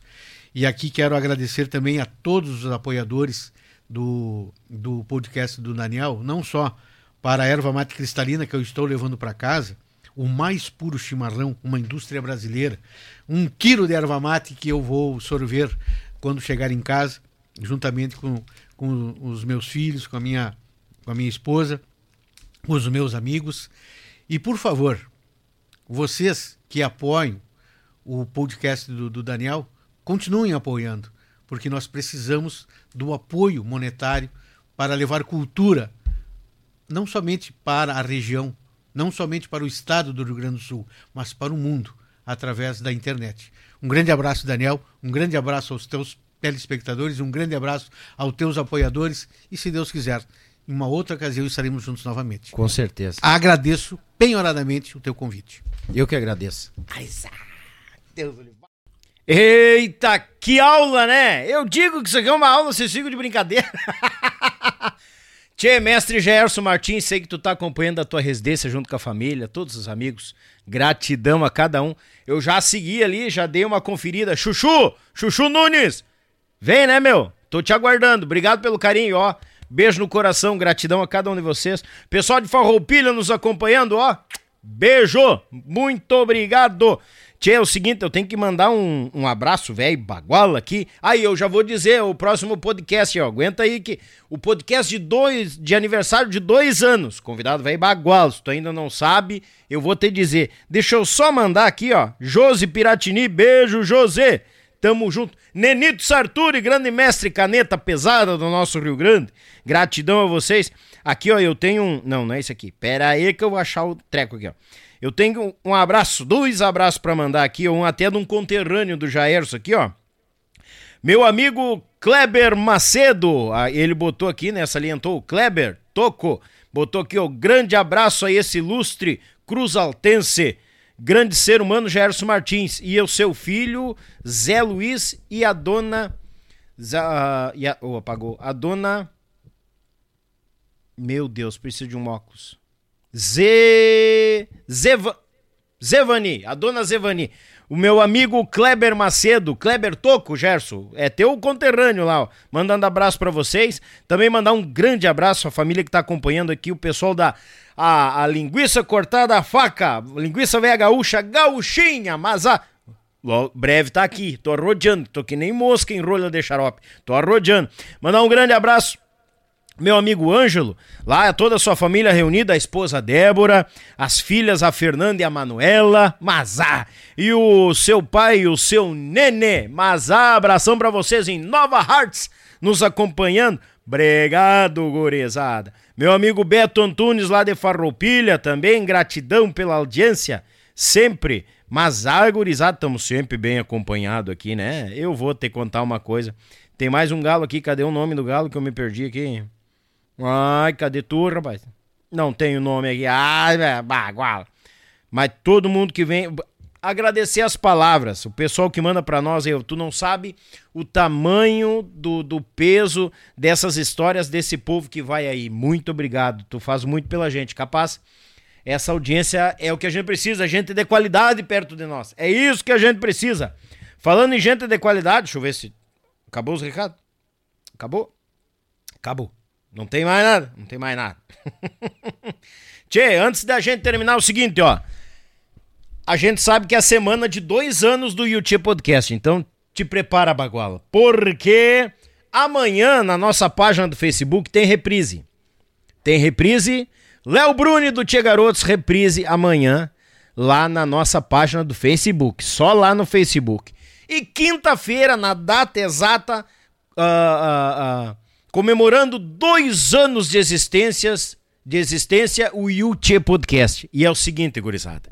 A participação de nada mais, nada menos que, antes de tudo, mandar um grande abraço às AZS Captações, Tietur, Agência de Viagens, Thales e Robinho, Vitrine das Facas, Marsala Alimentos, a erva mate cristalina e a nossa mais nova parceira, que comentaram ali também que é uma parceria que vai perdurar por muitos e muitos anos.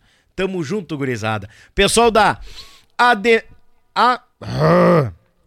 Ademicon concretiza consórcios. Ademicon, Ademicon concretiza consórcios. Há mais de 30 anos no mercado, gurizada.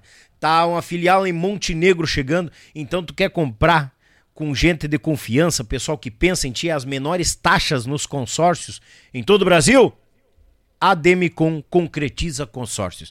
Sejam bem-vindos, gurizada, tamo junto. E o pessoal do Apoio Braçal, né? O Meu Pago Sul, Rádio Bem Gaúcho, a Belton Designer e a Lead Results. Quinta-feira conosco na data magna né? Comemorando dois anos, aniversário de dois anos do YouTube Podcast.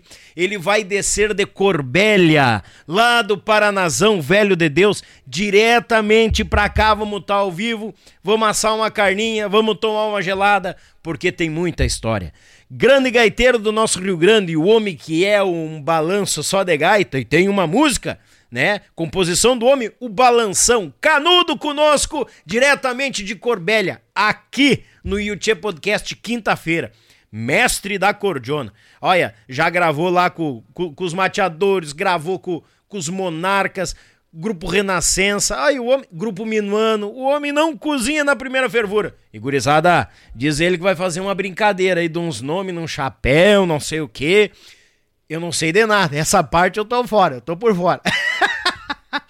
Tchê, gurizada, amanhã, reprise no nosso canal e quinta-feira estamos aqui, de, uh, reprise no nosso Facebook, amanhã. Sigam nas redes sociais, não se esqueçam, Spotify, tá? Estamos no Spotify, TikTok, Instagram, Facebook e YouTube. Obrigado pela essa audiência maravilhosa. Vamos somando cada vez mais gente boa junto a gente boa. E essa é a ideia, gurizada. Deus o livre. Amanhã reprise, Léo Bruni, na página do Face. E quinta-feira, estamos ao vivo no Facebook aqui, no Facebook e no YouTube, tá? Com aniversário de dois anos do YouTube Podcast, diretamente de Corbélia, Canudo, o balanção. Ai, Deus o livre. Será que ele vai trazer a gaita? Hum, será que vai ter música? Só Deus sabe. Tá, gurizada? Que o manto de Nossa Senhora proteja todos nós e até uma próxima, se Deus quiser. E eu sei que Ele quer. Feito, tchê!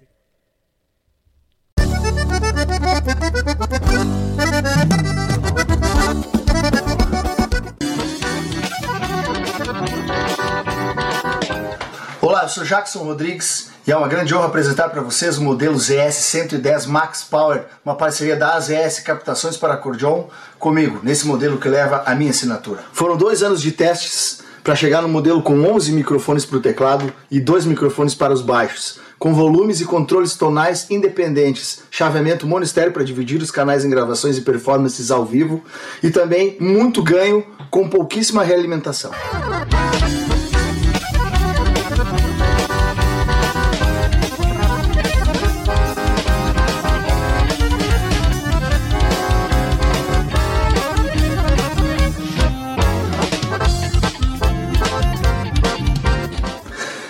Encomende a sua no site das ES Captações e nos sigam nas redes sociais.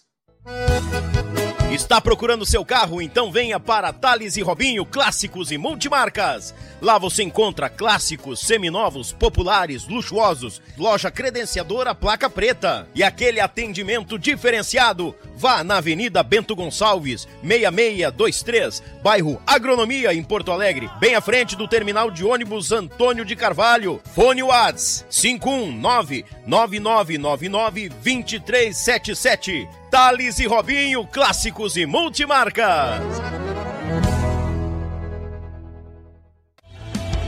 A Tietur, agência de viagens, trabalha com as maiores operadoras de turismo do Brasil e da América Latina. Somos parceiros credenciados pelo grupo Decolar CVC, entre outros. Temos à sua disposição passagens aéreas, pacotes de viagens, cruzeiros marítimos e muito mais. Siga nas redes sociais, arroba agência Tietur, fone 51 99609 4721. Viaje com a Tietur Agência de Viagens.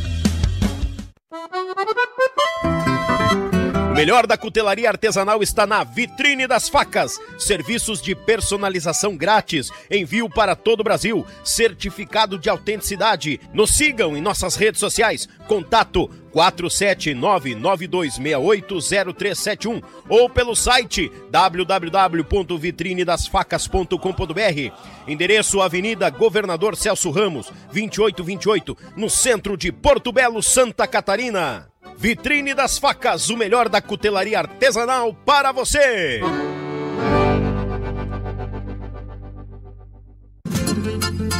Pão de alho tem que ser marsala, picante ou tradicional. De gaúcho pra gaúcho, gaúcho bom não se atrapalha. Pão de alho tem que ser marsala. Pão crocante e muito recheio, excelente sabor. Na churrasqueira, no forno, o sabor que exala. Pão de alho tem que ser marsala. É com carinho e cuidado em cada processo que garantimos a qualidade da tua erva mate cristalina, o verdadeiro amor pela nossa tradição. Desde 1972, na cidade de Erechim, com um sabor único e qualidade ímpar, a erva mate cristalina conquista o coração de todos os gaúchos. Representante direto da Cristalina para a região metropolitana de Porto Alegre. Falar com Márcio 54991563146. Erva mate cristalina, o mais puro chimarrão. As pessoas têm perguntado como posso comprar minha primeira casa e fugir dos juros altos do mercado? Como faço para reformar ou construir minha casa? Como é possível aumentar meu patrimônio com planejamento investindo em imóveis? Como faço para quitar o financiamento do meu imóvel com consórcio? Eu respondo. Com a Demicon, quer realizar? Fale com os especialistas. Fale com a Demicon, uma única marca há 30 anos, especialista em consórcio. A opinião de nossos convidados não reflete necessariamente a opinião do grupo Yuchê Podcast.